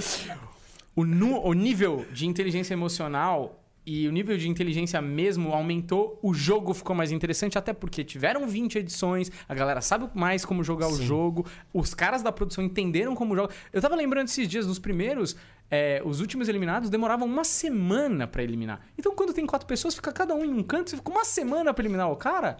Cara, não tem entretenimento. Agora é rapidão Eles no final. apertam tudo, Então né? as regras do jogo melhoraram, então as pessoas entendem O melhor o programa jogo melhorou. Melhorou muito e foi um sucesso ainda com o encontro à pandemia, todo mundo em casa. E artista é um pouco mais malandro, não, se- não são pessoas 100% inocentes com relação ao Exato, a exatamente. câmera na cara e tudo mais. Então Exato. também o jogo mudou, ficou mais entretenimento muito, com famosos lá muito dentro. mais E interessante. talvez mais problemáticos também, né? É. O artista também é mais problemático. Sim. O ego do artista é um negócio. E lá ele é é. igual a todo mundo ali, né, no Uhum. jogo. E aí o que eu acho? Agora sim, o medo da Globo. A Carol Conká vai, que nem você falou, uma carreira consolidada, não sei o quê, nananã. Na cabeça dos caras que foram, os artistas falam, cara, a Manu Gavassi tinha 2 milhões de seguidores, ela saiu com 14. Isso, eu vou lá, eu vou sair com É, cinco especiais na Netflix. Exatamente. Nego Di, mesmo, assim, é, Aham, esse é o raciocínio da galera que foi nessa edição. Lógico. Quando a Carol Conká vai e a carreira dela parece que foi implodida porque ela perdeu o seguidor, ela perdeu 5 milhões em contrato, o próxima edição do Big Brother, que é a Galinha dos Ovos de Ouro hoje da Globo, é, o cara vai falar, hum, será? É Não vale isso. a pena não. será Uma que o merda então, que deu, é, né? Entende? É, E o Big Brother é, é o grande. Hoje é o grande trunfo da Globo. claro. Eles aumentaram o número de dias. Por quê? Porque você não encontra o Big Brother na Netflix. Você só encontra na Ah. Globo. E você só encontra ao vivo. A não ser que você pague o pay-per-view, que aí já é uma segunda maneira de ganhar dinheiro. Porque o Jornal Nacional eu posso trocar pro Jornal Record. Por isso que a Globo quer salvar. Fazendo isso com a Carol Conká, ele também mostra pro, pros famosos da edição Vale a 2022 pena. é, Segurança. é, É isso. segurança. Olha, se der uma coisa, tem um documentáriozinho aqui também, a gente É. também. Sim. Né, vai te- com vai você. resguardar a sua imagem. Mas ela, ela faz isso com a Carol Conká. Com o Nego Di ela não tá fazendo. Então, o Então é- vamos escolher o as guerras. né? sim. Ah, pode Não, ser, e- tudo bem. É, e tudo tinha, bem. tinha uma outra questão aí também que tava Mas rolando. cuidado um- desde o início, né? Tava rolando uma coisa que assim, primeiro to- os, os eliminados saíam e iam pro Faustão. Uhum. Aí não sei se vocês já viram esse vídeo na internet que tem. Que sai uma menina, uma menina é eliminada do Faustão. Você já viu esse vídeo, Léo? Ela é eliminada, não sei agora quem é. Ela vai no Faustão, Uhum. como todos os eliminados iam. Ela chega lá e o Faustão fala assim: E agora, meu, como é? e agora, meu, aí, como é esse BBB e tal? O que, que você vai fazer da vida? Não sei o que. Ela fala: Não, vou tentar, tem alguns trabalhos pintando. Mas também, se não der certo, né, Faustão? Posso virar bailarina aqui, olha aqui, ó, todo mundo aqui, não sei o que. Meu, o Faustão fica. puto. E, ele, e dizem que ele proíbe ex-BBBs de irem no programa dele. Acabou, nunca mais foi. Ah, é. Não foi até a Carol com K. Que foi que deu no que deu e que a Globo teve que fazer assim: Fausto, eu conto Ah. você, né? É. Eu conto, vocês contam aqui. Precisamos de você, precisamos levar ela lá, precisamos não sei o quê. Tanto que agora todos estão indo de novo pro Faustão, assim. Então é isso, a Globo. E a Globo precisa. Meu, você não pode também chegar, virar uma trituradora de, Exato. de pessoas. é. É, mano, é. é Então, mas pesado. pensa assim, mano. É, tipo o show de Truman, que a gente conversou. Inclusive, estreou hoje no nosso canal o episódio. Aproveitando fazer o jabá aqui, estreou hoje às seis da tarde o Cineclube no, no. Planeta. A gente falou sobre o show de Truman. E aí, no final, a gente tava discutindo porque o que acontece no show de Truman, né? Ele meio que descobre, ele tenta fugir pelo mar. E aí o diretor começa a aumentar. é, Tempestade. tempestade, som, trovão e quase mata o cara. Mas, meu, era o grande finale. Até na hora que ele tá sumido, que eles tiram do ar, ele fala: pô, você tem que desligar. Ele fala: não, a gente nunca teve tanta audiência quanto agora. Então fica. Tá ligado? Então, até a gente, a gente teve várias conversas sobre o, o Big Brother. Cara, era óbvio que ia dar merda. Parece que eles sabiam. Olha as pessoas que eles escolheram. Era óbvio que esse tipo, esse tema que tá super em alta de lacração e exagero na, na coisa do, do politicamente correto, e na coisa lá de dentro. É óbvio que isso era acontecer. óbvio. Então parece muito. Até quando o Márcio Américo foi lá, o Márcio Américo contou que ele foi convidado. E o Márcio Américo ele é totalmente o contrário. Se, se tivesse o Márcio Américo com Carol Conká, ia ter umas brigas Homicídio. total, assim. Era, era, era, ia ser era a receita pra explodir o negócio, tá ligado? Então, assim, eles meio que escolheram as peças que eles queriam pra esse roteiro. Eles escolheram os personagens. Então, ao mesmo tempo, eu fico meio em dúvida Entendo. de que. É, Mas é um morde-a-sopra, não é um morde-a-sopra? É tipo assim, te ferro aqui, mas depois finge que não queria te ferrar aqui, não sei o que. Não, foi só um jogo, foi só um jogo, sabe? Tem muita É. essa coisa. Foi... só- Você acha que se... Isso que você falou agora do... É o Ed Harris que faz o diretor do... É, do- do- Ele mesmo. Christoph. Nossa, que, Christoph. que ator. Ah. E, e ele. E ele. Ele faz sempre esse cara do operacional, né? Ele é o operacional das- dos filmes de NASA também. Ele é, o É. cara que tá lá nos computadores e tal. Mas você acha que se um dia acontece uma. uma algo muito fora dos padrões no BBB, assim? Tipo, trágico. Você acha que o cara pode ter essa. De deixar no ar? Aham. Eu acho. Eu Teve acho até que. a cena do, de caso de estupro lá, não teve? O cara que chamava, inclusive chamava Daniel, acho, que Teve, foi debaixo Uhum. do. Aí foi um pós-festa. é, a mina tava meio inconsciente, assim, sim. não teve é parada verdade, assim? né? Já é, um, já é uma Porra. coisa. Não sei se era claramente identificável ali, se tinha um É. edredom no meio e tal, mas. é, o que fazer? Uhum. Até onde você vai, até onde você não vai? E se a pessoa tem um ataque epilético assim lá Pois dentro é. também? Nunca. Um ah, infarto ali, É. né? É, mas eu acho que assim, os caras têm uma equipe jurídica 24 horas ali, caso Fato, der um pepino. Já- Eles já devem ter considerado tudo isso, mas eu acho que assim, é, vamos deixar até o ponto de isso virar notícia, depois a gente corta. Porque a gente é humano pra caralho. Depois a gente tira do ar, né, Daniel? É, Você acha que eles cortariam a câmera ou você acha que eles deixariam a câmera no. em outro lugar. Já Em fizeram outro lugar? É, Eles- já. Porque o pay-per-view... é, Agora eu não sei como é que é. Talvez tenha mudado. Mas você não pode escolher a câmera que você quer no É, eles, pay-per-view. ele- até hoje eles ainda não. Às Eles vezes dão eles dão. Às vezes o cara tá falando do SBT lá, pula, É. pula pra câmera É. da sala que tá acontecendo. É, é, no Globoplay você ainda tem as câmeras da cozinha, das- você tem todas ali, dá pra você escolher. Uhum. Mas se tiver rolando algum assunto realmente muito, eles vão pegar a câmera da cozinha e vão virar pra parede, Ah, você não vai ter entendi. as- mas você pode escolher. O da Record, o- a Fazenda, é que você não tem opção de câmeras, você tem lá o Play Plus, Ah, mas o tá. Play Plus é cortado 24 horas, então Entendi. você só tem um corte só. Uhum. O que é injusto, né, Pra um reality show onde as pessoas estão confinadas, né? Você tem que ver tudo, né? Pois é. Tem que ter direito a é. ver tudo, né? É, então, aí- até pra. Porque como o público é o, é o júri, né? Se você, teoricamente, tá julgando cada semana, cada um. você- porque tinha muito. Nas primeiras edições tinha muito a parada da edição te É, favoreceu sim, pra sim. escolher você como herói. Aham, E com total. certeza, o cara fazia ali Ele um eu acho que jogo. O Bial, por exemplo, aí a gente vai entrar numa parada de comunicação que eu acho um, uma outro prato cheio, assim. A diferença do Bial pro Thiago Leifert é que o Bial, ele era extremamente imparcial. E ele era extremamente... eh, ele até, eu acho, que chegava ao ponto de romantizar um pouco a parada, assim, sabe? Ele é um cara que cobriu guerra, né? Então ele tava cobrindo guerra de uma certa Isso, maneira ali. no Mano, ele fez um puta poema dramático sobre filtro solar. É. Você entende o potencial de criar um drama que esse cara tem, tá A ligado? galera sobre, não sobre, entendia. sobre sandal, velho. Não, a galera na hora da eliminação ele fazia um negócio, essa é uma crônica, e ninguém entendia por que, que ele tava fazendo aquilo, sabe? E eu acho que o Thiago Leifert é um bicho do entretenimento puro. E ele toma o partido. Ele, ele, ele não. Não é que ele toma o partido, não tá torcendo pra ninguém. Mas ele dá uma cutucada na É. VTube, tipo. Sim, dá, dá, ele, dá. ele fala um negocinho a mais ali, uma, ele dá umas cutucadinhas, É. ele aperta o fio que na hora que tem que apertar. Então, e aí tem uma galera que fala, ah, acho que ele tinha que ser mais imparcial, porque como se ele é o juiz do jogo, ele não podia fazer nada, não sei o quê. Cara, eu, se eu sou apresentador, eu também. Eu quero ver a lenha, porra, comer ali, o pau comer e foda-se, sacou? Então ele dá umas cutucadas e ele fala às vezes a coisa que a gente quer ouvir, sacou? Sim. Então é isso, sacou? Eu Cara, eu, é eu- importante. Eu, eu não sei se a gente falou de Casa dos Artistas quando a gente tava lá no, no- Não. Outro dia eu vi um vídeo muito bom no YouTube que até recomendo. Acho que é tipo assim: a história da primeira Casa dos Artistas. Conta tudo da primeira Casa dos Artistas. cara. Olha o tempo livre do solar, irmão. Maravilhoso. e os VTs, e os VTs de como era e tal. Bom, pr- primeiro que era o Silvio Santos, Ah, é. de Thiago Leifert. Putz, né? é então, monstro. Cara, segundo que assim, os votos. Sabe como é que, você, como é que tirava uma pessoa da casa? É, não. Eles escolhiam um telefone no domingo, ligavam, a pessoa atendia e Ah, é verdade. quem você elimina? e a pessoa, ah, é o Frota. E, mano, e era assim, ele uma vivo. pessoa. Uma pessoa escolheu o destino do Brasil. Que o que, mano, o que é Destino muito... do Brasil. Ó o dramático aí, ó, ó, É, ó o Pedro Bial. sensacionalismo, né? Sensacionalismo. E, mano, e a terceira coisa mais maravilhosa é que tem uma hora que o, o, Frota, o Frota surta uma hora lá. O, o Silvio alugou uma mansão do lado da casa dele, a mansão da Casa dos Artistas. Era no Morumbi, na mesma rua É do, do verdade. Silvio Santos. E um dia o Frota foge da casa, ou, ou pede pra sair, acho que ele pede pra. Não, não aguento mais, tal, quero ir embora, quero ir embora. Ele vai embora. Pula o muro, não tem uma história assim? Isso, exatamente. Isso. Ele, che- ele chega aqui fora, ele descobre o sucesso que tá a Casa dos Quer Artistas. voltar. E o Silvio fala: Vem, porque você era maravilhoso, volta. E, cara, a cena do Frota voltando pra casa, ele entra e fala: Nós somos sucesso no Brasil inteiro, porra! Vocês não estão ligados, meu irmão. E todo mundo, sério, sério, meu. Isso aqui é um sucesso. Por isso que eu voltei, meu irmão. Isso aqui é assim, cara. Foda-se as regras, né?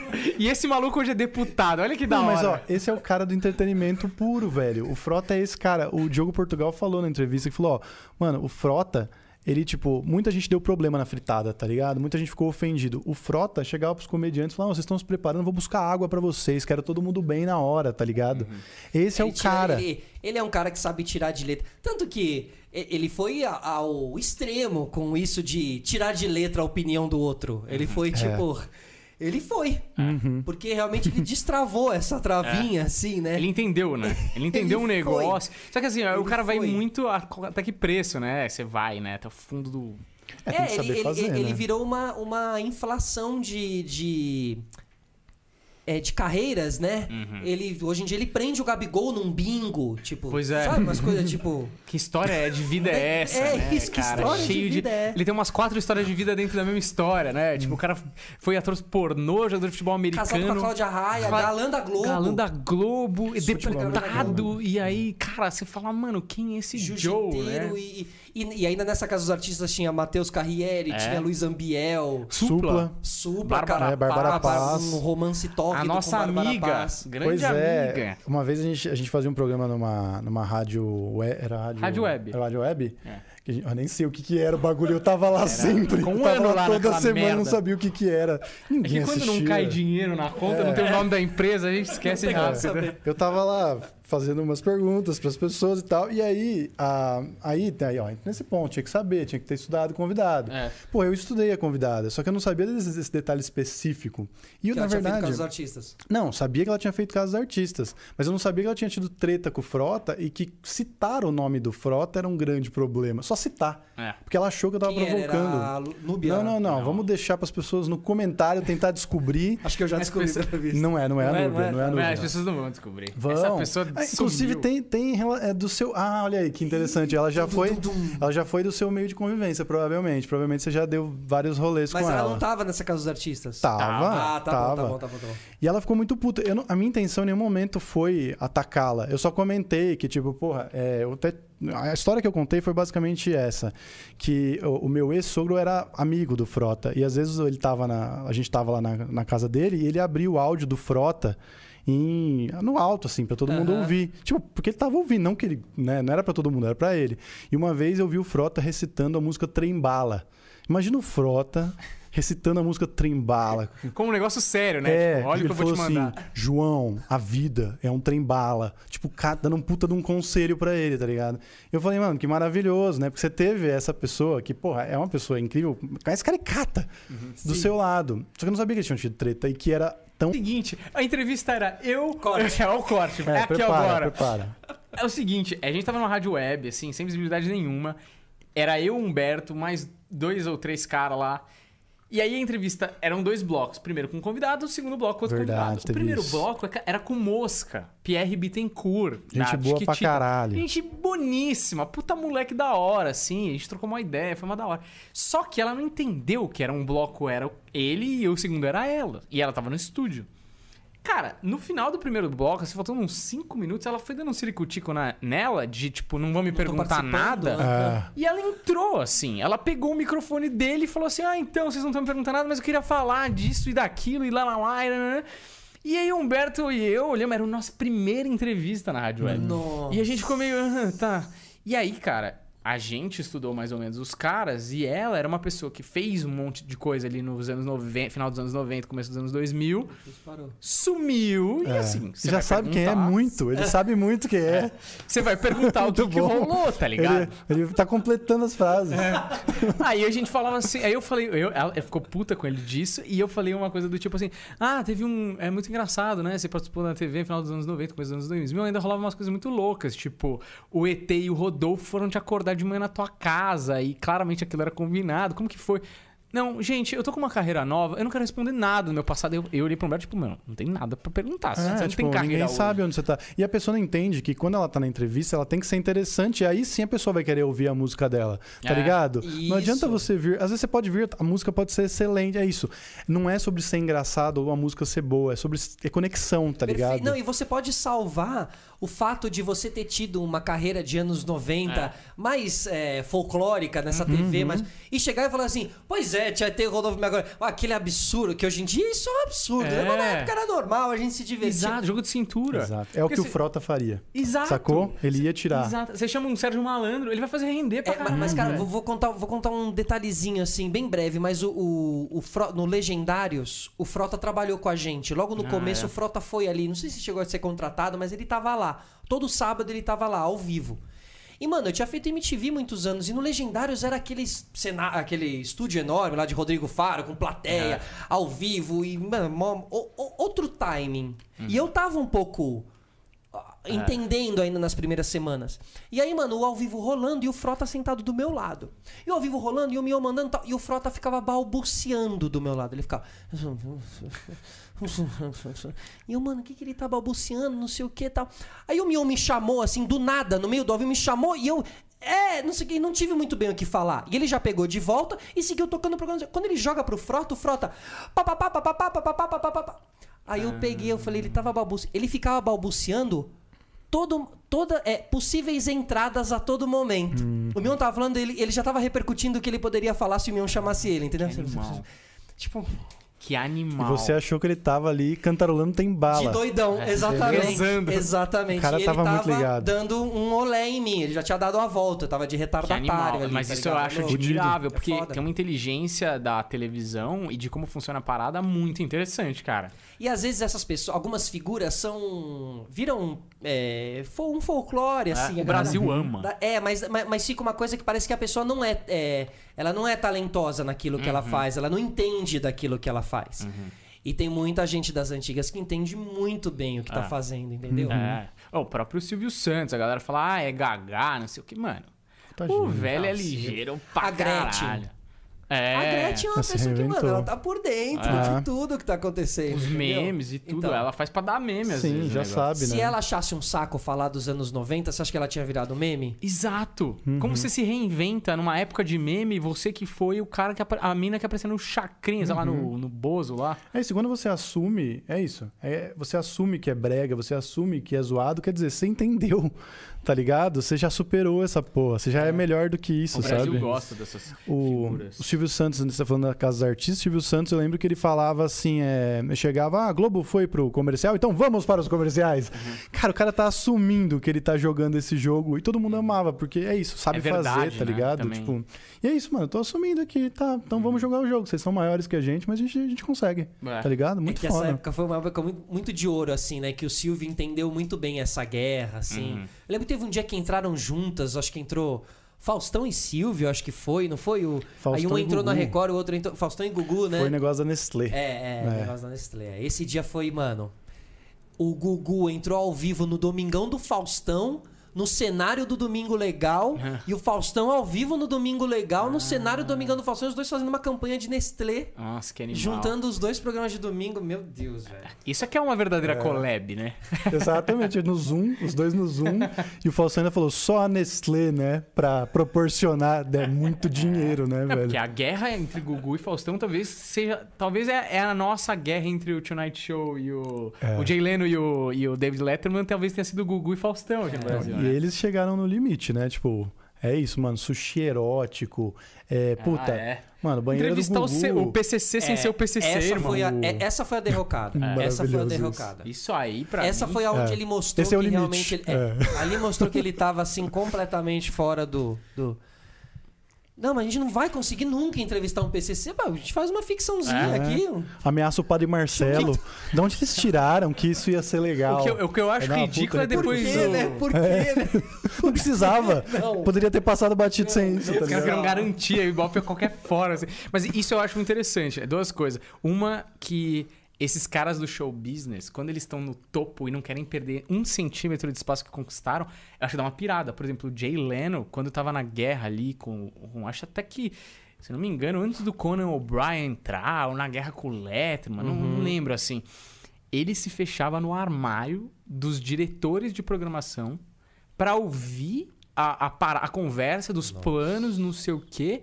E ele admite isso, não é historinha. Ele admite, tipo, a, a galera contou, tem um livro que chama Guerra dos Late Nights, que é a guerra do Ah, é, Letterman, ótimo com- livro desse Excelente. hein?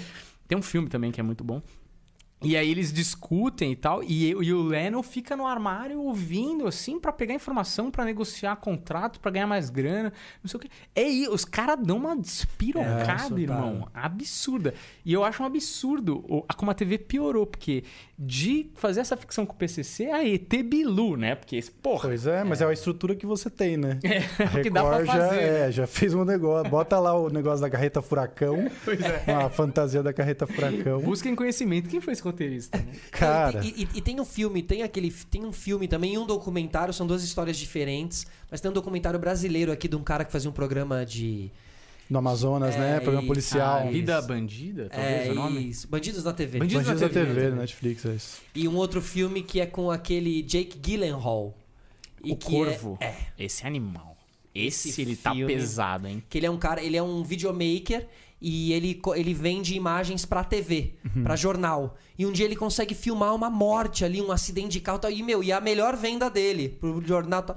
Ele começa a desenvolver uma amizade com a redatora-chefe ali e ela fala: Ó, meu, se você me trouxer mais disso, você tá dentro.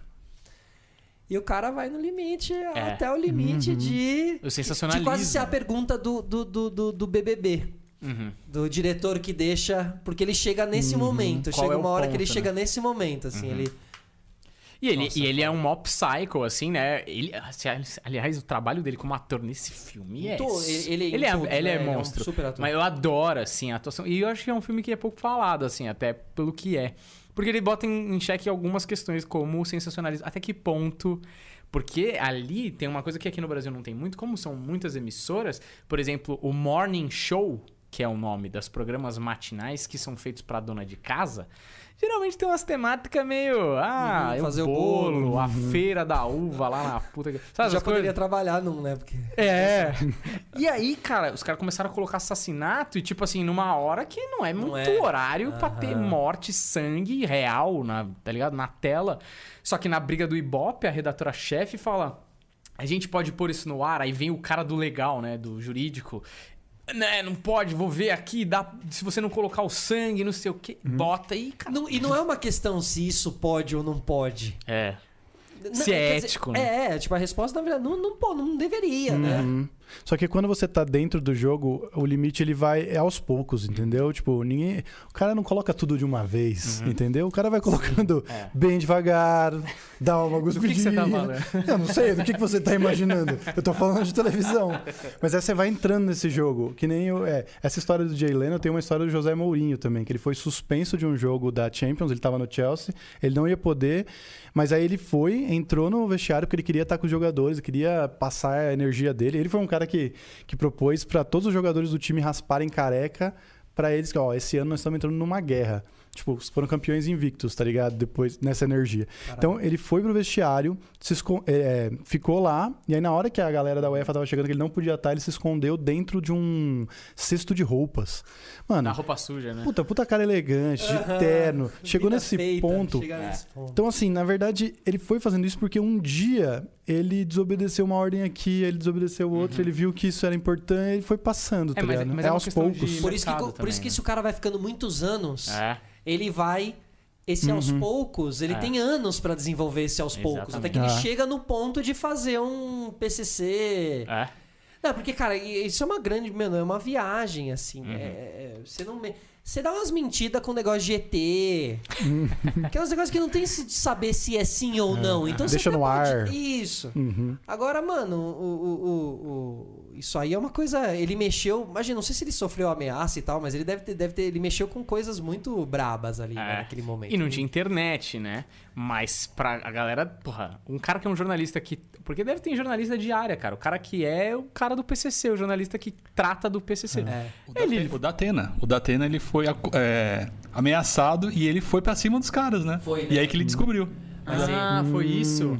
O PCC nessa matéria ameaçou a vida do Datena e da família. Aí o Datena foi atrás. Ah, foi ele que que descobriu. O Datena que descobriu e trouxe, ó, não foi o PCC. Maravilhoso. Porra, o Léo, é roteiro, tá vendo o roteiro que passou? Você podia ter feito só a entrevista, vai É. falar nome. Aí falou do padre. Puta, mas o padre é bunda mole. O padre não era bombado que nem ele é hoje. O padre é bunda Não, mole.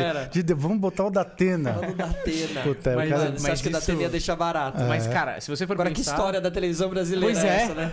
Porque pensa comigo, o cara que fala, vamos fechar essa ideia do PCC, o cara fala, a gente precisa fazer um roteiro. Tá o muito que, que o. PCC falaria? Porque aí você cria os seus baits, entendeu? É, Quem é exatamente. você pra achar que você sabe o que o PCC falaria? tá? Cadê o teu lugar de fala nesse momento, meu amigo? Você acha que o PCC não tá ligando pro Datena, mano. cara? É. Passando enchente lá. É, você acha? Eles têm problemas maiores pra resolver. Mas ó, isso tudo começou assim, meu. Puta, é legal o cara cantando sábado à noite, sertanejo cantando sábado à noite é maneiro. Mas se a gente colocar uma mulher de camiseta branca, jogar água nela, É. porra, fica mais legal. Vê o que acontece com o Ibope. Aí É. fala assim, puta, tá legal elas de de biquíni, mas se eu colocar o tiririca roçando o pênis nela e a biqueta De aparecendo. sunga branca. Foda.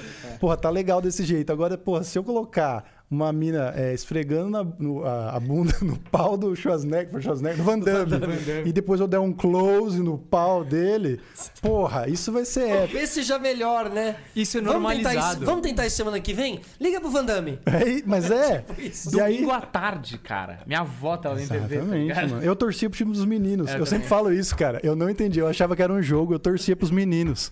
A coisa que Eu menos falava- importava era o Eu sabonete, achava que cara. era um É. jogo, é. Eu achava que era um e jogo. tinha outra do balão do, do- da bexiga que você sentava pra estourar. Ah, no colo da outra pessoa, né? que era extremamente sexualizada essa Total. prova também, cara. Mas sabe o que eu acho bizarro? É, se você vê o vídeo antigo... Ah, desculpa, tinha outra do. Que o de- papel ah, tinha... o papel e Na você tinha que sugar. uns beijos, é. É uma putaria disfarçada, né? A gente era muito reprimido, né? Band privê que passava, Emanuele. Mas aí, se a gente foi deixando chegar na entrevista do PCC, tudo começou na camiseta molhada. Isso. Quando você tava de pau duro, você não viu o Isso. absurdo É que chegou era. uma hora que isso aí ficou peanuts. Virou nada perto do que. Entendeu? Já virou uma, uma bobagem essa putaria. Mas, na você quer ver uma coisa que é pior, que nem todo mundo lembra? No começo, acho que depois não foi mais assim, mas no começo da banheira do Gugu, a menina, antes de entrar na banheira, ela dava o telefone.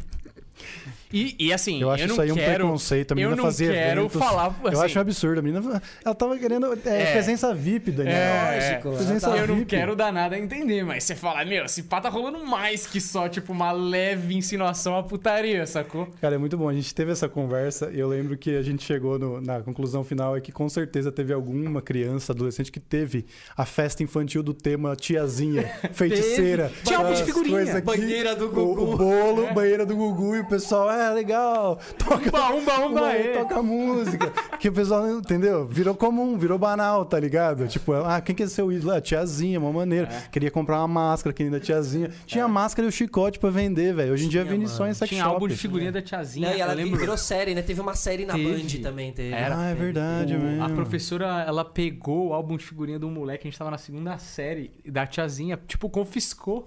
Foi a tristeza do Não, e cara, e ali tinha um. Era no programa H isso, né? Do É. Luciano Huck. Aí, ó. É, Luciano Huck. É, Olha que seu doido. passado de colégio. Que quer virar o presidente, ajudar a população, Esse você é o Brasil, entende? esse é o Brasil. Mas aí, cara, eu já vejo o horário eleitoral dos caras que estão contra o Luciano Huck no começo colocando trechos da feiticeira, da tiazinha. Caralho, é este o Brasil que você quer, não sei o quê. E ali tinha um momento onde, cara, escolhia-se alguém da plateia, você lembra isso? E essa pessoa seria agraciada. Era Depilação. É, Cara, depilada uma pela tortura tia. ali. Temos um fã aqui, hein? Eu fui, né? Eu fui um dos depilados. O Léo não tem nem pelo, pô. Por causa que ela foi, né, cara? Depilou tudo. Mas é, você imaginar que esse era o quadro, que você pegava uma pessoa da plateia, um moleque assim, que.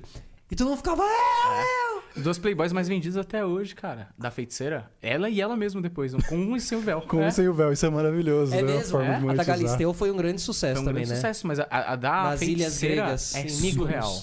Porque a da feiticeira é genial, porque ela era um sex symbol por muitos episódios. Ah. Ninguém sabia o rosto dela, porque cobria muito mais que o da tiazinha, por exemplo, porque cobria aqui, né? Sim. E aí, pô, ela, ela e ela era uma, É uma espetáculo, coisa, assim, sim, muito sim. gente boa. E aí, no segundo, ela vai tirar o véu na Playboy, quer dizer, é um combo duplo. Você vai ver ah, o rosto dela, vai que é uma feiosa, pessoal Uhum. curioso. Cara, vendeu pra caramba. Não, e a Playboy, né, cara? é- é- que é um outro negócio que também hoje em dia não.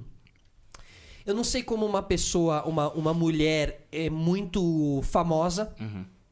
reagiria hoje em dia a uma empresa Ah. chegando e te oferecendo um dinheiro pra você ficar Um pelada. convite desse, né? É. E naquela época era, era mulher da novela das nove, no ápice da carreira, que Isso. vamos lá. É, e muitas vezes ela- elas queriam, assim, É, era, um, era, um, era um prestígio, um né? sonho, é um prestígio, assim, que. Tanto que tem situações, tem mãe e filha. É, é da A gente tava lembrando Garota de Ipanema. é, é, Que loucura. É, se, se, se pensar, eram apenas. Tem pai, e fi...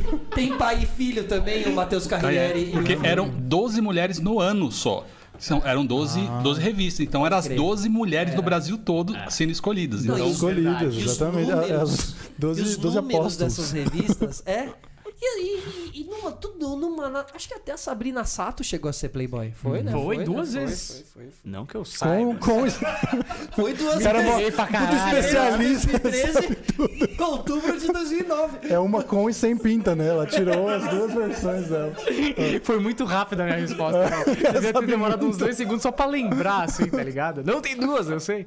Eu abril de 90. Ah, era uma empresa gigante, cara. Mas que realidade maluca, Louco, mano. cara. Que mundo paralelo, assim, velho. Que- É, e a revista, e agora assim, em termos editoriais, de matéria, era animal. Sim, as entrevistas da Playboy. O Juca Porra. Kifuri era o redator-chefe da Playboy, né? Nossa, era a piada no final, as matérias de, de vida, de lifestyle masculino, né? Sim. Mano, Hunter de- Thompson escrevia pra Playboy, velho. Hunter Cara- Thompson, um dos caras mais foda da Sim, literatura é o dos últimos do, tempos, escrevia do Playboy. Medo e Delírio em Las Vegas, Isso, né? exatamente. É, então, é, tinha um conteúdo muito maneiro, porque também tinha a, a, a revista que era mais sanguinolenta, assim, né? Que você pegava, é, sei lá, nem vou lembrar o nome aqui, mas. É, Sim, como é que era? Que era- Era, Brasi... Não, qual, qual que era? Não era brasileirinha. tinha a qual que era outra? sexy, que A era Sexy, meio que é, era bem, mas Sexy. tinha coisas A mais. Sex era tipo a Ryder, né? Tinha Exato. Havaianas, que era Playboy, a Sex era a Ryder. É, que- mas se você fosse Ah, na banca, cara, quando você é moleque, Não tem o Havaiana, vai Ryder Isso. mesmo. E aí tinha as outras que eram havaianas de supermercado. É, eram mulheres um Havaiana pouco... sem H, né? Eram menos conhecidas e eram posições mais ginecoló, era um negócio assim. exato. Porque É eu, eu lembro de uma entrevista do JR Duran falando, não, porque eu quero fazer um negócio artístico. E o cara quer a perna ali, a perna lá, entendeu? Uhum. Tinha que se o destacar, né, era o meu? que sobrava. Mercado. Naquela época não tinha internet rápida, né? Não, era, não, era Casar- tudo na revista, era tudo na revista, era tudo muito mais controlado, assim, era verdade. tudo muito mais. É, o- eu, eu sempre falo, eu até tinha um texto disso que eu falava. Quando eu era moleque, assim, essa geração bufferizada, que o cara vai no Pornhub, bota a palavra-chave e escolhe antes de ver o trailerzinho, bastante que isso, tá Mano, ligado? teve uma fase da adolescência que a gente acessava um site chamado Sexo na Van. Vocês Ah, lembram do verdade. Sexo na Van? Cara, tinha pessoas ali, me desculpa. Eu acho assim, é um mercado de entretenimento que você precisa ter ali é, tão pouco Eu lembro de um acesso. programa na, na Gazeta, na CNT Gazeta, de madrugada, que era uma coisa meio implícito, assim. Acho que ele não durou muito, eu lembro dele não ter durado. Que, que louco, velho. Porque né? não Porque eu lembro, assim, explícito. trancado no quarto, sabe? Você, É, ninguém podia ver, Maçaneta to- abriu ali, você já. Uau! Tá louco, velho. E era tudo na madruga, não dava, não tinha, você não tinha acesso a nada disso É. durante o dia, assim. É, não, era, e era muito Era ruim. isso, o Gugu te dava um pouquinho disso, assim, meio disfarçado. É. Ah, Ó, o que você vê lá na madrugada aqui, É. mas ó, pra você ver no sofá aqui com seu pai no domingo. ó. Imagina o resto que eu faço metade do trabalho, né? Uhum. Porque esse mundo é muito louco, é, é muito recente, assim. Porque a gente tem 30, então com 11, 12... Cara, era um mundo que eu lembro de descobrir muito tateando. Até que efeitos que dá isso, mas assim, na nossa época, foi, demorou, assim. Eu lembro de eu É. fazendo gato na net, assim. É, o, É. Que, que efeitos que dá dos dois lados, assim, É. né? Que efeito que dava a escassez e, o, e, o, e a não informação, É. o tabu. E que, que, que efeito que dá o. É, hoje o moleque com 11 anos sabendo que é o candelabro holandês, né? É, tipo isso. e, tipo, você fala, cara, O que, que é o candelabro? É, É, eu também não esse é sei. específico. Você inventou o nome, mas tem um, um negócio holandês lá que é de barco, como é que chama? é o leme holandês. Um leme holandês. Eu acho assim, muito, muito trabalho pra pouca entretenimentização aqui. Qual é que tá a faixa etária aqui A gente fala do leme programa, né? Mas eu acho um absurdo cada. isso em algum podcast que eu falei, uma coisa que é muito louca. É, o mercado pornográfico no Japão, ele é muito desenvolvido porque eles são muito reprimidos e o sexo lá é um negócio meio tabu. traz todas as. que- Primeiro que ela, ela, ela fala como a ima... como a gente tem um ponto. Segundo é hentai. No Brasil, o segundo é hentai. Aí ela, aí ela até fala, o terceiro era milf. Milf, é. Aí ela deve. Eu descobri que eu sou uma milf também. quê, tipo, o legal é que ela fala. né? Aí ele falou, mano, vou buscar um negócio diferente agora. Então foi pro outro lado. É que é isso. o- na verdade, o ser humano ele não foi feito é, para extrapolar grandes limites. Que nem o, o, o Como é que chama lá aquele livro da Fernanda Torres? É, Glória e seu Glória e cor- seus cortejos de horrores. Glória e seus cortejos de horrores. O cara passa de um limite que ele vira um, um semideus tão grande que aquelas loucuras que ele começa a viver por ele ser um famoso um absurdo vira o padrão dele, vira o que ele tá acostumado. Ela, ela- fala muito sobre isso, co- como, como você às vezes vê uma situação que é tabu, então ela fala, o cara vai lá, ele abre, ele vê hentai, aí ele faz, nossa, olha como é, Ah, aí ele, fecha, aí ele fica perturbado com aquilo, é, é o tabu, o tabu te perturba. Então, Uhum. mas Quando você fala sobre tudo, quando você expõe tudo, esse tabu te perturba, me- não é um tabu, então você É. não tem a perturbação, sabe? Mas o que eu acho é que nesse caso do Ronaldo, eu concordo, mas eu acho que nesse caso eu viria pro outro lado. Tipo, se o primeiro lugar é travesti e o segundo é hentai, na minha cabeça o estereótipo que vem dessas duas escolhas é o cara que vai no travesti, ele tem reprimido ali Sim. um desejo que ele não pode nem sempre, ou, É. ou ele não se permite é, cumprir, né? Ou eu nem sei como que essa relação de ser um outro homem, ou de ser um travesti, ou de- do cara ter um, um pau e tal. É, tipo, e essa parte reprime. tem também esse outro lado também que é inegável, né? É. Só pra deixar claro que a gente não tá dizendo que é anormal Não, não, o cara sim, buscar o travesti. o ca- não, o é cara- também o que eu falei pra não É. ser interpretado dessa maneira. Não, tipo, ele tem esse desejo e ele vai buscar ali. E o cara do hentai, na minha cabeça, vem o estereótipo do nerd que tem uma dificuldade social de se enturmar, de transar. E como ele tá muito nesse universo do desenho, e é muito engraçado como o traço do japonês, muitas vezes você vê a Chun-Li, a Chun-Li é proporcionalmente uma mulher que nem dá pra existir, tão gostosa que ela é. É a camiseta molhada do Gugu, tinha a Chun-Li, a Lara Croft. Não, mas até hoje, Era desenho isso, de mano. anime, as minas são absurdas. É, Sim. sim. E Há- aí há o uma cara... indução pro sexual. É, o cara já vê o desenho, hentai, né? o cara já vê o desenho normal, na minha cabeça. O cara já vê o desenho normal Isso, e, já e fica com fantasia. desejo, isso. E aí no hentai ele cumpre aquilo É, ali é, por projeção, sacou? Então, é, pro- é sobre projeção que ela fala. Sobre como às vezes. as- é, é- às vezes é só uma, é uma coisa que morre ali, inclusive, no pornô. Não é uma coisa que às vezes a pessoa leva isso pra sua vida. Sim. É quando você já quando você já misturou. tu- Então o que ela traz é o debate de como que essas imagens todas, a todo momento, o WhatsApp, às vezes a inflação, a banalização disso tudo e tal. Ela traz todo esse debate. Inclusive, sexóloga é uma boa convidada pra podcast. É, então, a gente, eu tinha pensado, mas eu fui vetado. Eu, eu- Não leva, sócio. sócio. A gente Não tá. Não, não, é que a gente tá tomando cuidado na hora da gente fazer as transições pra não ficar uma coisa muito. Porque nossa fo... nosso foco era humor e arte, desde o início. Aham. A gente fez uma série sobrenatural agora. Então, tipo, eu queria tomar cuidado, não queria, tipo. Aí Sim, estamos tendo um DR né? aqui. Confundir. Eu não queria abrir de uma vez. Eu não quero Só a festa porque da você fruta. vai no hentai toda vez. Eu você vou no expor. hentai porque eu preciso de algo diferente. Um ano Daniel. aí de pandemia. Mas sabe qual que é o problema? É que você é o próximo Gugu entrevistando o PCC falso, entendeu? Não, de eu fato- quero ir com calma. De Mas fato, olha, eu- podcasters, se deixar do jeito que tá aí, a concorrência, É, vai chegar. alguém vai acabar fazendo um. Pois é. é. Mas é isso, né? É, voltando nesse negócio, é o podcast que faz 8 horas e você daqui a pouco fala, mano, se, se- será que a gente precisa fazer 8 horas pra se manter no É, jogo? é. Porque vai não tem- entrevistar o Guina, sabe? O cara lá do Racionais que nem existe. E que teve um cara que disse que era o Guina e que ficou famoso e tal. Puta... Tipo Anastácio, o cara, tá ligado? Isso. mas, é, mas, é, mas é isso, né? No final das contas, é, é puxando os limites sempre. Mas é que eu, eu sou mais do. é, às vezes o papo é mais pelo que é de interessante. Porque, por exemplo, uma sexóloga é o tipo de coisa que é uma vez só, tá ligado? Você, Sim. Tipo, você não dá pra ficar fazendo uma série de sexólogas. Mas a, mas a série é uma boa desculpa. É. Né? Uma boa organização de, de calendário pra você dizer, ó, agora a gente tá falando disso aqui. Pra não ficar solto assim, né? Não é do nada ver uma sexóloga, É. mas de repente teve uma semana tabus, ou semana do sexo, Isso. ou semana, né?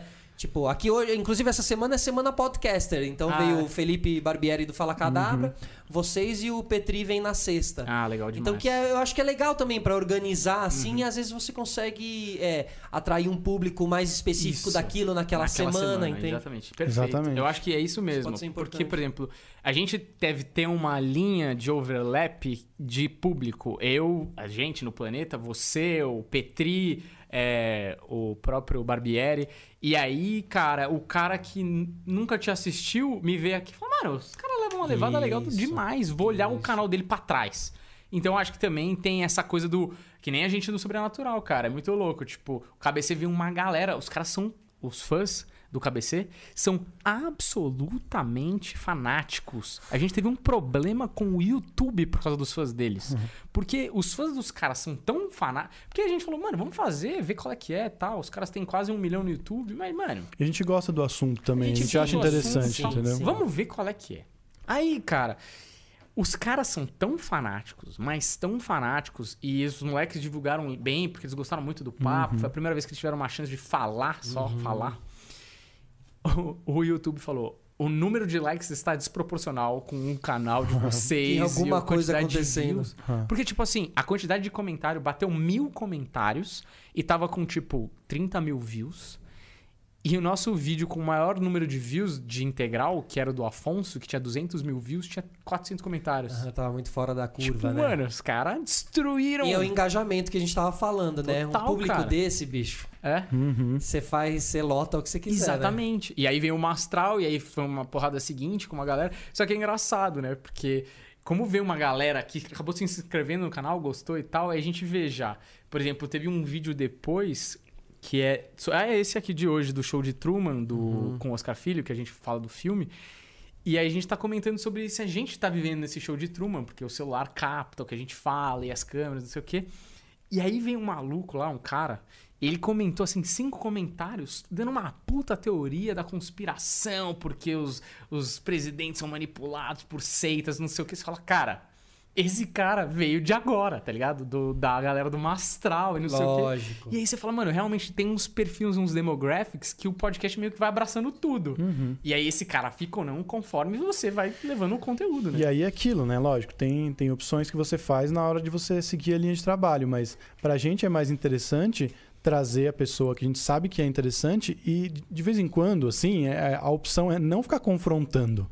É, vamos extrair o que ele tem de melhor. Isso. Tá ligado? Porque aí o cara que vem com esse cara vai falar, porra, os moleques, eles não concordam, mas são educados pra caralho, foram engraçados, foi divertido a entrevista, vou ficar, vou ver. E aí o cara acaba assistindo Ah. o Cineclube, que não tem nada a ver, tá ligado? É, eu acho que essa. E, e- e montar essa grade é também muito legal. Ou seja, se você teve uma semana de temas mais. é, sobrenaturais, É. assim, de repente tem um outro tema que não é só sobre. não é sobre sobrenatural, mas caminha um pouco parecido ao sobre. Então você pode fazer. No fim, você tem sim um caminho entre as semanas. Uma assim. cronologia, né?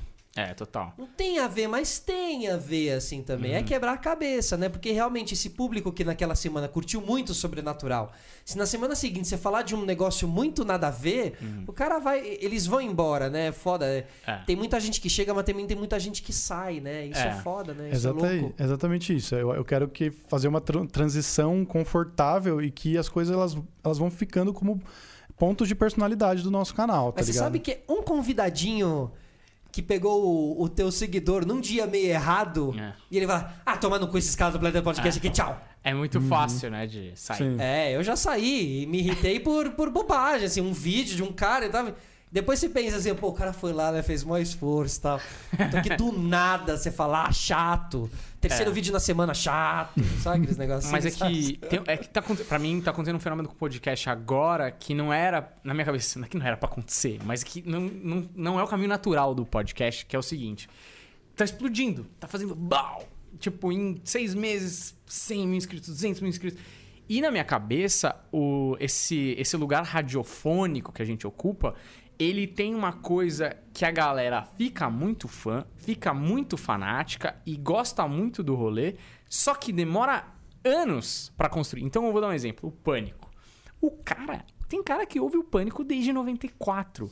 E o Pânico de hoje não tem nada a ver com o Pânico de 94. O Pânico hoje é um Manhattan Connection, Connection com crack, que é uma coisa muito louca, mas é de política, é um negócio muito doido. E antigamente era uma coisa meio gugu. Sim. Ele falava com a voz Sim. gostosa e era meio machistão, fazia umas piadas meio nada a ver. E o cara continua lá. Por quê? Por muito tempo ele construiu uma relação com o Emílio, com, a, com aquela identidade, e ele se considera um dos caras da mesa. Perfeito. Isso a gente vai conseguir com o tempo e com exposição em cima desse cara.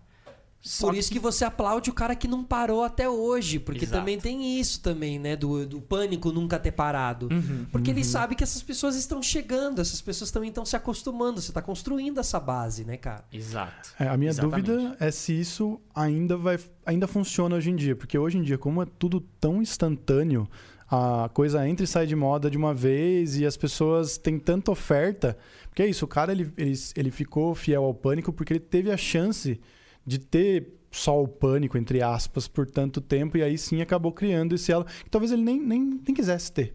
Mas É virou natural porcentagem, pra ele. né? É uma porcentagem, mas eu Agora- acho que fica. É, não, o- eu, eu, eu acho que sim, mas eu, eu acho que hoje em dia é diferente. Porque a internet é tudo muito reciclável, tá ligado? É. É, a gente tenta não fazer o reciclável. Mas né? dentro dessa, co- dessa tua lógica que você tá falando do reciclável, é onde a gente tem que tirar o chapéu pra um programa como Pânico, assim, porque eles se reinventaram, como você falou, assim, eles já existiram em várias. Parte da reinvenção também é pra se adaptar à plataforma nova. E eles souberam fazer isso. Eles foram a rádio, quando rádio era rádio, do jeito que tinha que ser rádio. Depois eles foram TV. É. Mano, genialmente, né? Nenhum programa saiu da rádio e virou um programa desse de TV.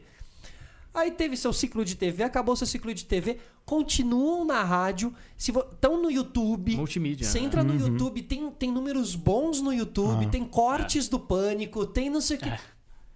Não, eles são gênios. Sempre à frente né? do tempo, e né? assim, meu, e a pachorra de estar lá todo dia há mais de 20 anos. Aí Emílio Zurita, assim, Pelé. realmente. Esse cara é o Pelé da rádio, Tem meu. que gostar do rolê, tem que ter nascido pro negócio. Tá na cara. genética, Tá, né? Tá, É. tá. Hoje O talvez gosta, é o maior programa do Brasil, assim. Acho que se você considerar todas as mídias, claro que tem programas que talvez não Faustão tem mais audiência e tal, mas é isso, um, um programa que tudo que acontece lá vira notícia, tá ligado? Há Qualquer tanto coisa. tempo, É. né? Tem uma força, os caras É. têm uma força, assim, O sabe? Pânico eu costumo dizer que é tipo o nosso Saturday Night Live no sentido de ser uma Boa. instituição do humor Boa. que há 30 anos. No Brasil, esse negócio do ser reciclável, ser descartável, cara, você quer ser o tamanho que ele tinha, era um programa que tinha que durar muito tempo. Aí Ah. você, você se reinventa, não é uma outra questão. A questão é que o tamanho que ficou, a marca forte. Aham. Um cara que entende de business fala, cara, Não isso dá aqui pra deixar precisa morrer. continuar. É. Entende? Isso aqui tem que ser um pilar dessa emissora, no sentido de durar 20 anos e a galera curte pra caramba. Tem a Praça é Nossa, sempre que vai ter alguém no comentário falando, ah, mas e a Praça é Nossa? Tem a Praça é Nossa, eu sei que tem a Praça é Nossa. Mas eu tô dizendo que o Pânico, ele é um programa que nem você falou, que se reinventou várias vezes, e ele continua muito atual, cara. Saca? E aí chamaram os youtubers pra participar, lembra? É. Teve uma época Uhum. que chamaram os youtubers. Você vê que eles sempre tentam erros e acertos, É. às vezes elencos melhores, às vezes elencos piores. O original, Uhum. Que jamais será superado, assim, né? É. Dificilmente aquele encontro ali. E teve um momento que pareceu, pareceu que o programa ia acabar. É. E te- sobraram dois ali da, do tempo original, que é. É. o que são os dois caras que são apaixonados pelo rolê mesmo, que eu sinto, assim, que é o, O Zuckerman. o Zuckerman e o Emílio. É. Assim, acho que os dois que conseguiram também entender melhor o longo prazo das coisas e lidar melhor com a, com a fama instantânea e o, o topo da cadeia alimentar. Acho que eles lidaram, lidaram melhor com tudo isso também. E que dominam o conceito de entretenimento que a gente tava falando. Isso. E às vezes não é porque você ficou muito grande que você tem que sair do programa que te deixou muito grande, entendeu? Pra alçar voos maiores, não sei o quê. Às vezes a consistência, Total. que é aí que o Emílio é admirável, É. entendeu? Mas eu acho que também o mercado brasileiro é mais complicado. Por exemplo, a gente pega, vamos pegar o Saturday Night Live mesmo, que é um programa lá de, de semanal, não sei o quê, e tá lá até hoje, por quê? Porque o elenco é rotativo, no sentido de sai uma peça, eles repõem. Tá desde e tal. 70 e pouco. É, é absurdo, assim, é um negócio real. Porque o humor não é um negócio fácil de manter tanto tempo no ar. Mas vamos pegar assim um exemplo. O Ed Murphy foi do elenco lá quando ele era molecão, assim, e ele sai do Saturday Night Live pra fazer filme. Que pode dar certo, pode não dar. Mas a questão é: existe uma indústria de filme que você pode fazer uma carreira no Perfeito. cinema. Aqui no Brasil, você estoura lá na Band, no Pânico, você vai pra onde, irmão? Perfeito, entendo Se total, você vai pra Globo e dá errado no primeiro programa, Já era, acabou. geladeira e você não sabe pra onde vai amanhã. Acabou. Entendeu? Então, lá tem esse mercado. Ou você vai, você sai, por exemplo, o Ed Murphy, ele poderia ter saído do Saturday Night Live e feito um programa dele na NBC. Jimmy Fallon, né? Exato. Era Saturday Night Live, não era? Era, ele era do Saturday Night Live também. Então tem opções e tem chances, tem tentativas, o mercado é muito maior, assim. Aqui, você é um Eduardo Sterbit, por exemplo, e vai fazer um programete no Multishow que ninguém vê. Aí você faz uma participação no Faustão, no Dança dos Famosos. Cara, você fica meio flutuando até você se agarrar a um programa que dá certo que é muito limitado. São poucos canais, poucos programas. E poucas pessoas que Poucas conseguem isso. pessoas. Por isso que é, você tem que ficar ali, né? Pensar bem, assim, né? Qual, qual que é esse próximo passo, assim. Ah, você é- precisa acertar duas é vezes no show business. cara. Uhum. Pega, tipo, caras que acertaram duas vezes no show business forte, esse cara não morre mais. Pega, por exemplo, o Danilo Gentili, cara, ele acerta no CQC e ele acerta no The Noite. Esse cara, e assim, Boa. a vida dele na televisão vai ser muito duradoura. Mesmo que o The Noite comece a embicar, ele vai ter mais dois, três programas de chance, entendeu? Boa, é, tem razão. Moral, você né? acertar duas vezes, porque uma coisa funciona individual da outra. Uhum. Não é porque você acertou uma que você vai, você vai acertar a outra. Você tem que ter um Exato. talento e uma sorte igual à primeira É. pra conseguir a Exatamente. segunda, assim, né? O raio caindo duas vezes no mesmo lugar, Total. assim. Não, e pra criar uma fanbase, né? Total. Porque é isso, ele ficou. Quanto tempo o Danilo tá no ar? Meu, Cara, acho que CQC? 2008, sei lá, menos. Talvez 2007. É, É, então, que seja, anos, 14 por aí. anos no ar direto. Tipo, quem não conhece o cara, entendeu? Vocês vão votar nele, inclusive? Nele ou no Hulk? Olha, Cara, que eleições que teremos, hein? Cara, Isso vai ser entretenimento puro, cara. Aguardem, faremos um especial sobre isso aqui. mas esse vai ser. se- um- isso seria o maior ato cômico, assim, da história da comédia. Seria, tipo, ele- pegar o Andy Kaufman e elevar o nível, assim, mano, conseguir. Ele participar da, da, Ele da eleição ganhar. como uma piada. É, só participar já é foda, mas Não, o ele debate ganhar. com ele fazendo piada ia ser do caralho. Nossa, Ia imagina incrível, fritando os velho. caras, É, velho. Só pela zoeira. E assim, numa boa, Bolsonaro Mas ganhou, essa ideia, mas assim, essa ideia existe? Cara, a, toda- a gente. Todas as vezes a gente falava, não, isso é zoeira, mas parece que tem um pessoal levando a sério aí. A gente vê. E, e ele, você acha que ele levaria a sério isso? Eu acho Cara. que ele não. Ele, assim, ele pode, eu acho que, que ele faria É. zoeira, mas eu acho que ele não assumiria se ele ganhasse mesmo assim, tá ligado? Então, é que aquilo, é a gente teve essa discussão de que não é necessário ele assumir, sacou? A gente tem um presidente que não é presidente, sacou? Assim, é, eu sei que pode parecer que ele é um cara sério, assim, tem gente que acredita, mas não é. E... Você disse que o, o Gentili ganharia e não assumiria, tipo isso? Não, não, assume, ele assume, mas ele, ele, com uma equipe, ele consegue tocar o país, sacou? Que loucura. Tipo, eu sei que, Que é loucura, eu sei que é loucura, mas assim. Ele, Léo Lins, o Murilo. O ministro, É, o ministro é o Léo Lins, é. é. ministro da Fazenda é. é o Murilo e o ministro da Direitos Ministro da- Humanos é o Léo Lins. Ministro da Fazenda, eles vão chamar algum ex-apresentador da Fazenda. Roberto Justus, ministro da Fazenda. Brito Júnior. Nossa, que maravilhoso.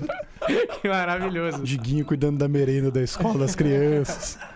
Mas, cara, é, eu já vi ele falando no- numa live que ele falando assim: olha, eu não quero e tal, mas eu entraria realmente porque eu quero.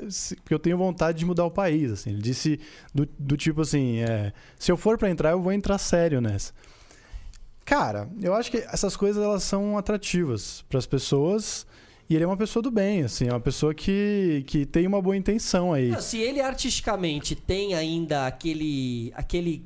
aquele gut, aquela. aquele desejo. Porque isso é uma coisa que, assim, ele em 2008 faria isso sem nem pensar a certeza Uhum. que faria. Ah. Hoje, já mais Tem comedido, muito a perder. tem muito a perder, já pensaria melhor e tal. Mas se ele tem ali aquela coisa do Borat, sabe? Imagina o documentário que você não Nossa, faz. exato. Absurdo. Câmera escondida nessas. Nossa, demais, ia ser demais. Imagina esse, negócio documentário, digno a de corrida, Oscar. A corrida É. presidencial de um humorista É. no Brasil. É, digno de Oscar. Cara, isso é Ou absurdo. da framboesa de ouro. Não, né? total. É, talvez no erro ali, de repente. Não, mas cara. É, Brasil é mais framboesa. é. Mas é muito louco mesmo. Mas assim, ó, entre as opções. Vamos, vamos botar aqui, vai, ó. Vamos considerar que aqui, eu ó. vou, é, vamos fazer um expor IC. voto? Não, Vamos não. expor assim? Não, É. é. ah, é muito fácil, vai, gente. Nessas opções que a gente tem, vamos, vamos dizer que a gente tem dois grandes polos extremos aí que Uhum. os dois já deram errado, gente. Os dois já deram errado. Sim, sim. Aí você tem um cara que, porra, é um cara que não é um político, não, é um cara que teoricamente não teria a, Você tá a- falando que você votaria nele, é isso tá Eu votaria nele. No Gentili? Entre, entre, Entre se, ó, Gentili e Luciano Huck, é isso? não, entre Gentili, Não. entre Gentili e Bolsonaro, votaria Ah, tá. no Gentili. Aham. M- Mesmo, tá, é o Gentili, mesmo, mesmo se ele não tivesse equipe. Porque, enfim, né, o Bolsonaro tinha uma puta equipe. Gentili e Lula. Votaria no Votaria Gentili. no Gentili. Votaria no Gentili, Gentili. Luciano Huck. Votaria no Gentili. Tá vendo? Tá vendo? Em todas as opções eu tenho que escolher um lado, eu escolho o Gentili. É, então, eu não sei se eu escolheria o Gentili, não, cara. É, é assim, se ele. Tudo bem, ele pode levar a sério e tal, mas eu acho. Bolsonaro e Gentili, você Não. escolheria... Calma, você falou de Não, não, todas vamos- as vamos- possibilidades. Eu quero saber agora. de todas as possibilidades. Lula e Gentili, você É escolheria que o, o Gentili? o Gentili tem um conhecimento de Lula? setup punch o muito Lula? melhor. A Eu não pressão. falei Lula. Eu não falei Lula. Ele não momento. gosta muito disso, Eu posicionar. não gosto percebi, de eu percebi. expor Mano. essas coisas políticas. Porque não, não, Eu odeio não todos eles. Fala que você odeia todos Não, eles. eu também não gosto de nenhum. Não tô- eu não tenho nenhum candidato, inclusive. Eu, nem, eu teria que parar pra É, pensar. o, o voto no Gentili é puro protesto, né? É. O voto Ah. no Gentili é pura piada. Mas é. é a pior piada que a gente poderia fazer É. nos últimos tempos, né? Do tipo assim, transformar o, a- isso em piada é, seria realmente. o- Já é. Já é, mano. né? Faz claro, tempo que já é. Claro, sim. Já- Claro, não, e se a gente puxar ainda os, quem já concorreu também a Uhum. os Tiririca e a Ah. campanha. Outro dia eu tava vendo a, a campanha do Tiririca. Maravilhosa, Gênio. de passagem. Gênio. Que ele fala da Brasília, a Brasília amarela. Ele conhece a Brasília melhor que todo mundo. Sei todos os problemas que dá nessa bestada aqui, não sei o quê. Pior que tá, não fica, né? Que tava tão errado. Pior Pois que é. tá. Mas não foi culpa dele, isso é importante. Mas, mas assim, é. O Hulk, o Luciano Huck, ele. Falando em fanbase, Uhum. é, vamos imaginar que a piada ganhou negócio e daí a gente caminhou pra um momento surreal de Brasil que é Luciano, segundo turno, Luciano Huck e Danilo Gentili. Cara. Cara, fazendo é, o, o horário eleitoral na Band, né? Maravilhoso. Os dois, na Band. Sempre o horário quis, eleitoral né? não, o, O debate, debate. é. A fanbase vai no. O Luciano Huck vira presidente do Brasil. Será? Cara, pela, pela, pela seriedade que ele vai transmitir nessa hora, pelo não sei o que, e pelo carisma, porque ele tem o que, a mesma coisa que o Danilo Gentili tem, que é o carisma, fanbase, o não sei o que, o, o jeito de, o bom jeito de falar e tal, mas ele não tem o lado piada. É. Eu Mas não sei. não tem a primeira dama que seria a Angélica. Ah, É, seria é um maravilhoso, ponto né, também, meu? é um Transporte ponto. público de Se- táxi. se- E o Gentili seriam as, as acompanhantes lá que ele foi no Flow. Ah, grandes é? Não, mas eu acho Cara, que o, o Luciano Huck que- ele leva vantagem no- do Danilo pelo fato que ele pegaria uma galera, principalmente aí, sei lá, uma galera aí, por exemplo, o Lula pegou. É, do bom mocismo do. Eu, eu, ele fez muita caridade Pelo no Brasil, programa ele dele. ajudou o Brasil, ele tem esse. Ele tem esse lugar do bom mocismo é, de ajudar. Me e ajuda, ele, Luciano. E ele conhece. É, e mas é. e- verdade. minha casa lá, meu lar, minha casa. É. E lar, meu Deus, sei lá. E ele conhece o Brasil. Ele tem viajado o Brasil. Ele pode começar qualquer horário eleitoral falando. Tenho viajado o Brasil pelos últimos 30 anos. É. Conheço cada rincão deste país. e é verdade. Exatamente. Isso é verdade. Mas na última eleição, a gente tinha um cara que estava sendo indicado pelo Lula, que tem essa filosofia, e o Haddad, uma coisa mais humanista, e tinha um cara que era zoeiro, tá ok? É. O cara zoeiro botou o outro do bolso. É. Eu acho uma merda Sim, os dois, tá, mas assim. essa tua lógica. Eu Pode acho que mudou, os valores eles estão é, alterados. Mas, é que eu acho que teve uma mudança aí, porque a última. Eles queriam. Assim. Quando elegeram o Bolsonaro, eles queriam dar uma volta 180 do que era o poder antigo, que eram 16 anos de poder do PT. Cara, qual que é o lugar mais longe que a gente pode disso aqui? É o Bolsonaro. O Bolsonaro foi. Hoje, a gente já tem a contraprova de que virar 180 graus do outro, né? Não é talvez não seja a solução. Talvez nem aqui, talvez nem lá. Acho que tem uma grande galera que queira procurar um meio do caminho entre essas duas possibilidades que possa levar o Brasil de um jeito um pouco mais pé no chão, um pouco mais são, sei lá. E, e esse lugar da meiuca É o que a ainda gente não ninguém tem. ocupou. É, a gente não Eu tem acho isso. que é essa a grande questão. Mas é isso que eles estão tentando montar, né? Juntar essas pessoas com potencial pra falar, ó, é esse aqui, vamos concentrar nesse É. aqui. O problema é que fica uma coisa mirada na- no carisma e no, no quanto total. aquela pessoa Virou é showbiz. conhecida, né? É, virou Uhum. showbiz. Virou exatamente, showbiz. Exatamente. Mas é, o Trump ganhou assim. É, o Obama Sacou? também ganhou assim. Também, Sim, também, de certa forma. Tem uma série chamada The, eh, The eh, West Wing. Não sei se Sei. vocês já assistiram. O pai do West Charlie Sheen, né? Que conta Martin muito esses bastidores políticos, né? Diz que é uma série muito foda sobre tudo isso. Assim, eu nunca assisti, mas tem um podcast que eu ouço que chama Era uma vez no Oeste, com o Luciano Potter lá do Sul. E ele, o podcast é baseado nessa série. E eles sempre contam, assim, esses bastidores. Que tem as imagens por dentro do Air Force One e as conversas que acontecem dentro do Air Force One e tal. E é isso. Como acharem o próximo candidato. E às vezes é isso. Ah. O número de seguidor ou o programa na TV. É, total. O Ciro Gomes, por exemplo, que é um lugar que eu acho que ele deve estar querendo ocupar Esse esse, aí da lugar meiuca, né? É, agora é a hora desse cara. Na minha cabeça, assim, não tô falando. Que... Mas assim, desses caras fazerem as ligações. Eu que- quer ser vice da minha chapa aqui? Você junta o seu, você junta o meu, a gente divide o poder. No final das contas, eu vou tô somando. É nessa sacolebe aqui. Eu junto os meus, os meus seguidores, você junta os seus, e a gente talvez consiga fazer uma meiuca forte, entendeu? Eu acho que nesse momento é isso que tá rolando aí nos É que eu bastidores. acho que, tipo, nesse momento, o Ciro ele tá mais solitário. Ele não tem muito. Ele já renegou o outro lado, né? O PT, que é com que ele podia se Uhum. unir, e os outros apoiadores da esquerda estão se juntando no Lula. Então o Ciro ele tá muito sozinho. É, ele tipo, vai então, tentar a essa A galera gente não aí nesse- sabe, né, na verdade, o que, que rola por debaixo, assim, mas, mano, eu não acho nada absurdo o Ciro tentar unir uma coisa um pouco mais destra, é, a, a chapa dele, tipo, pra. Porque, cara, 6 milhões de votos. Ele teve 6 milhões de votos. Ninguém teve mais voto que ele, a não ser os caras que já passaram pelo poder. Ele é uma commodity muito forte. Ele é muito forte. E ele tá querendo passar essa imagem de meiuca. Agora, eu acho que tem sim muita gente querendo agregar ele, agregar voto pra ele, pra ele fazer uma campanha que bata de frente, porque tem muita gente no meio do, do caminho que não quer votar nem a pau no Bolsonaro e não quer votar nem a pau no Lula. Tem muita gente aí. Mas você acha que ele vai ceder? Não, Porque não eu tô dizendo. vejo ele nessa eu não posição. sei, eu não tenho a menor ideia, eu não sou um analista político, eu não- eu só tô aqui jogando ideias. Samidana aqui, estamos com Samidana. Mas é. Mas Guga Chakra. perguntando como se eu soubesse. Guga eu não- Chakra, que Diogo? Mainardi. É que você fala com tanta certeza que eu falo, preciso saber que esse menino tá Não, sabendo de é coisa que que eu, eu não acho. sei. Em nenhum É, momento sim, eu falei que eu sei. É que você se eu comunica acho. muito bem, cara. Você É tem problema da isso. retórica. É, então. Se você for aqui, uma pessoa. Eu não sei como é que tá funcionando lá, mas eu acho que é, é para mim é, esse cenário político tá mais ou menos por aí, assim. É que eu acho que a gente ainda vive na nossa bolha. A gente não tem ideia do que a maioria pensa, assim. A gente. A gente realmente a- acaba acreditando nesses pequenos cases porque a nossa bolha conversa sobre Vende isso, esses né? cases pra gente. Mas o né? povão mesmo tá entre os Tá em dois. outra. E... Tá lendo a ser. vida de outra maneira. É. Então agora pra gente Não que a encerrar gente não aqui. seja povão, tá? Sim, Ai, só pra não sim. ser mal interpretado, que eu sou daí, eu sou de Osasco.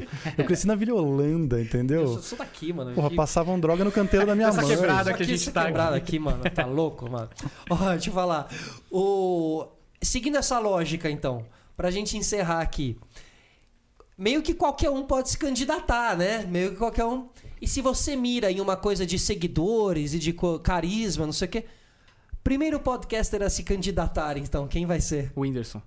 o cara falou mal certo, né? Tô brincando. Podcaster, Podcaster? podcaster. Podcaster. É. Ah, podcaster.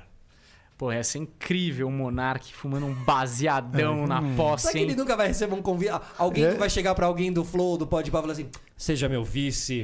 O convite é possível. Você tem uma base muito importante de votos. Mas o problema O mítico, é que o o Podpah, o acho Podpah é o o- dissidente, né? Então, é, é tipo, é, teoricamente eles vão ter que se reencontrar, né? Isso. Vão ter que fazer política. Pois é. Vão ter que Pois fazer é. Eu política. acho que os caras têm preguiça. Os caras não. Não, ninguém Não vão entrar nessa. Não, Não, vão. acho mas não. algum, Se a gente Algum- parar pra pensar, a gente acha. Vilela, Vilela. Ah, Vilela, ele é dedicado, hein? Vilela, Vilela, se ele compra uma Vilela é briga. Vilela, Vilela não é? Se ele compra uma briga, ele vai até o Um fim. deputadozinho ali, É. uma, uma coisa.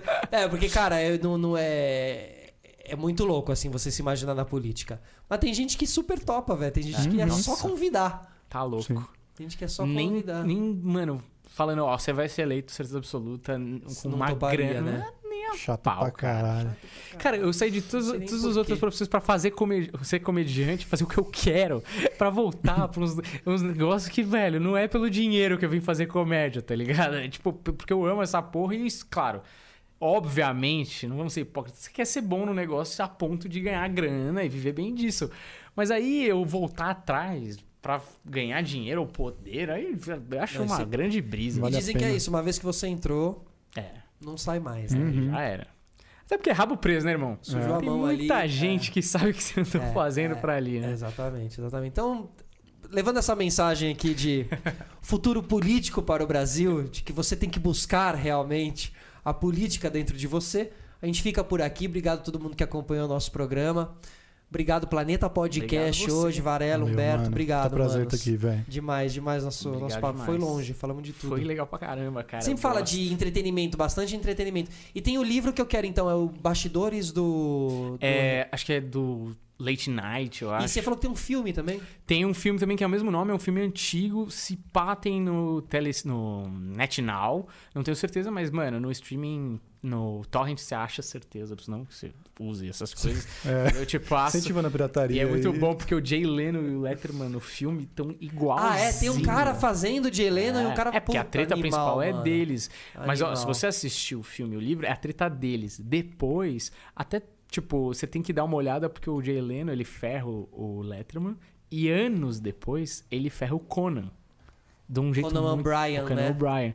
E aí tem uma entrevista do o Leno, Letterman- o Leno que faz o isso Jay com os Leno, dois? é. É, o Jay Leno, o Howard Stern odeia o Jay Leno. Ah, assim, é, ele é odiado lá? É, assim, nesse sentido, é, acho até hoje meio que miou, porque tudo meio que deu certo.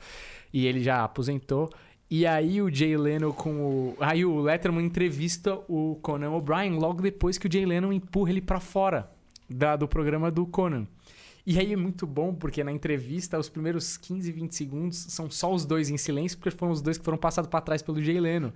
E aí é só um silêncio e a plateia pirando, assim. E aí o Letterman fala: Eu acho que quanto mais tempo a gente ficar em silêncio, mais desconfortável a gente vai deixar o Jay na casa dele assistindo. Cara, é maravilhoso, assim. Aquilo é show business na essência. Ah, é, esses caras entendem o showbiz Porra. de uma maneira. Por isso que a gente curte livros e histórias Total. dessa galera, porque essa galera sabe demais. A gente fala disso porque você e a gente é apaixonado. consome isso, e né? A gente Total. curte pra e não é sempre que a galera sabe essas É. internas, assim, então é legal Exato. dividir. Tchau, gente. Valeu. Sexta-feira tamo de volta. Tchau.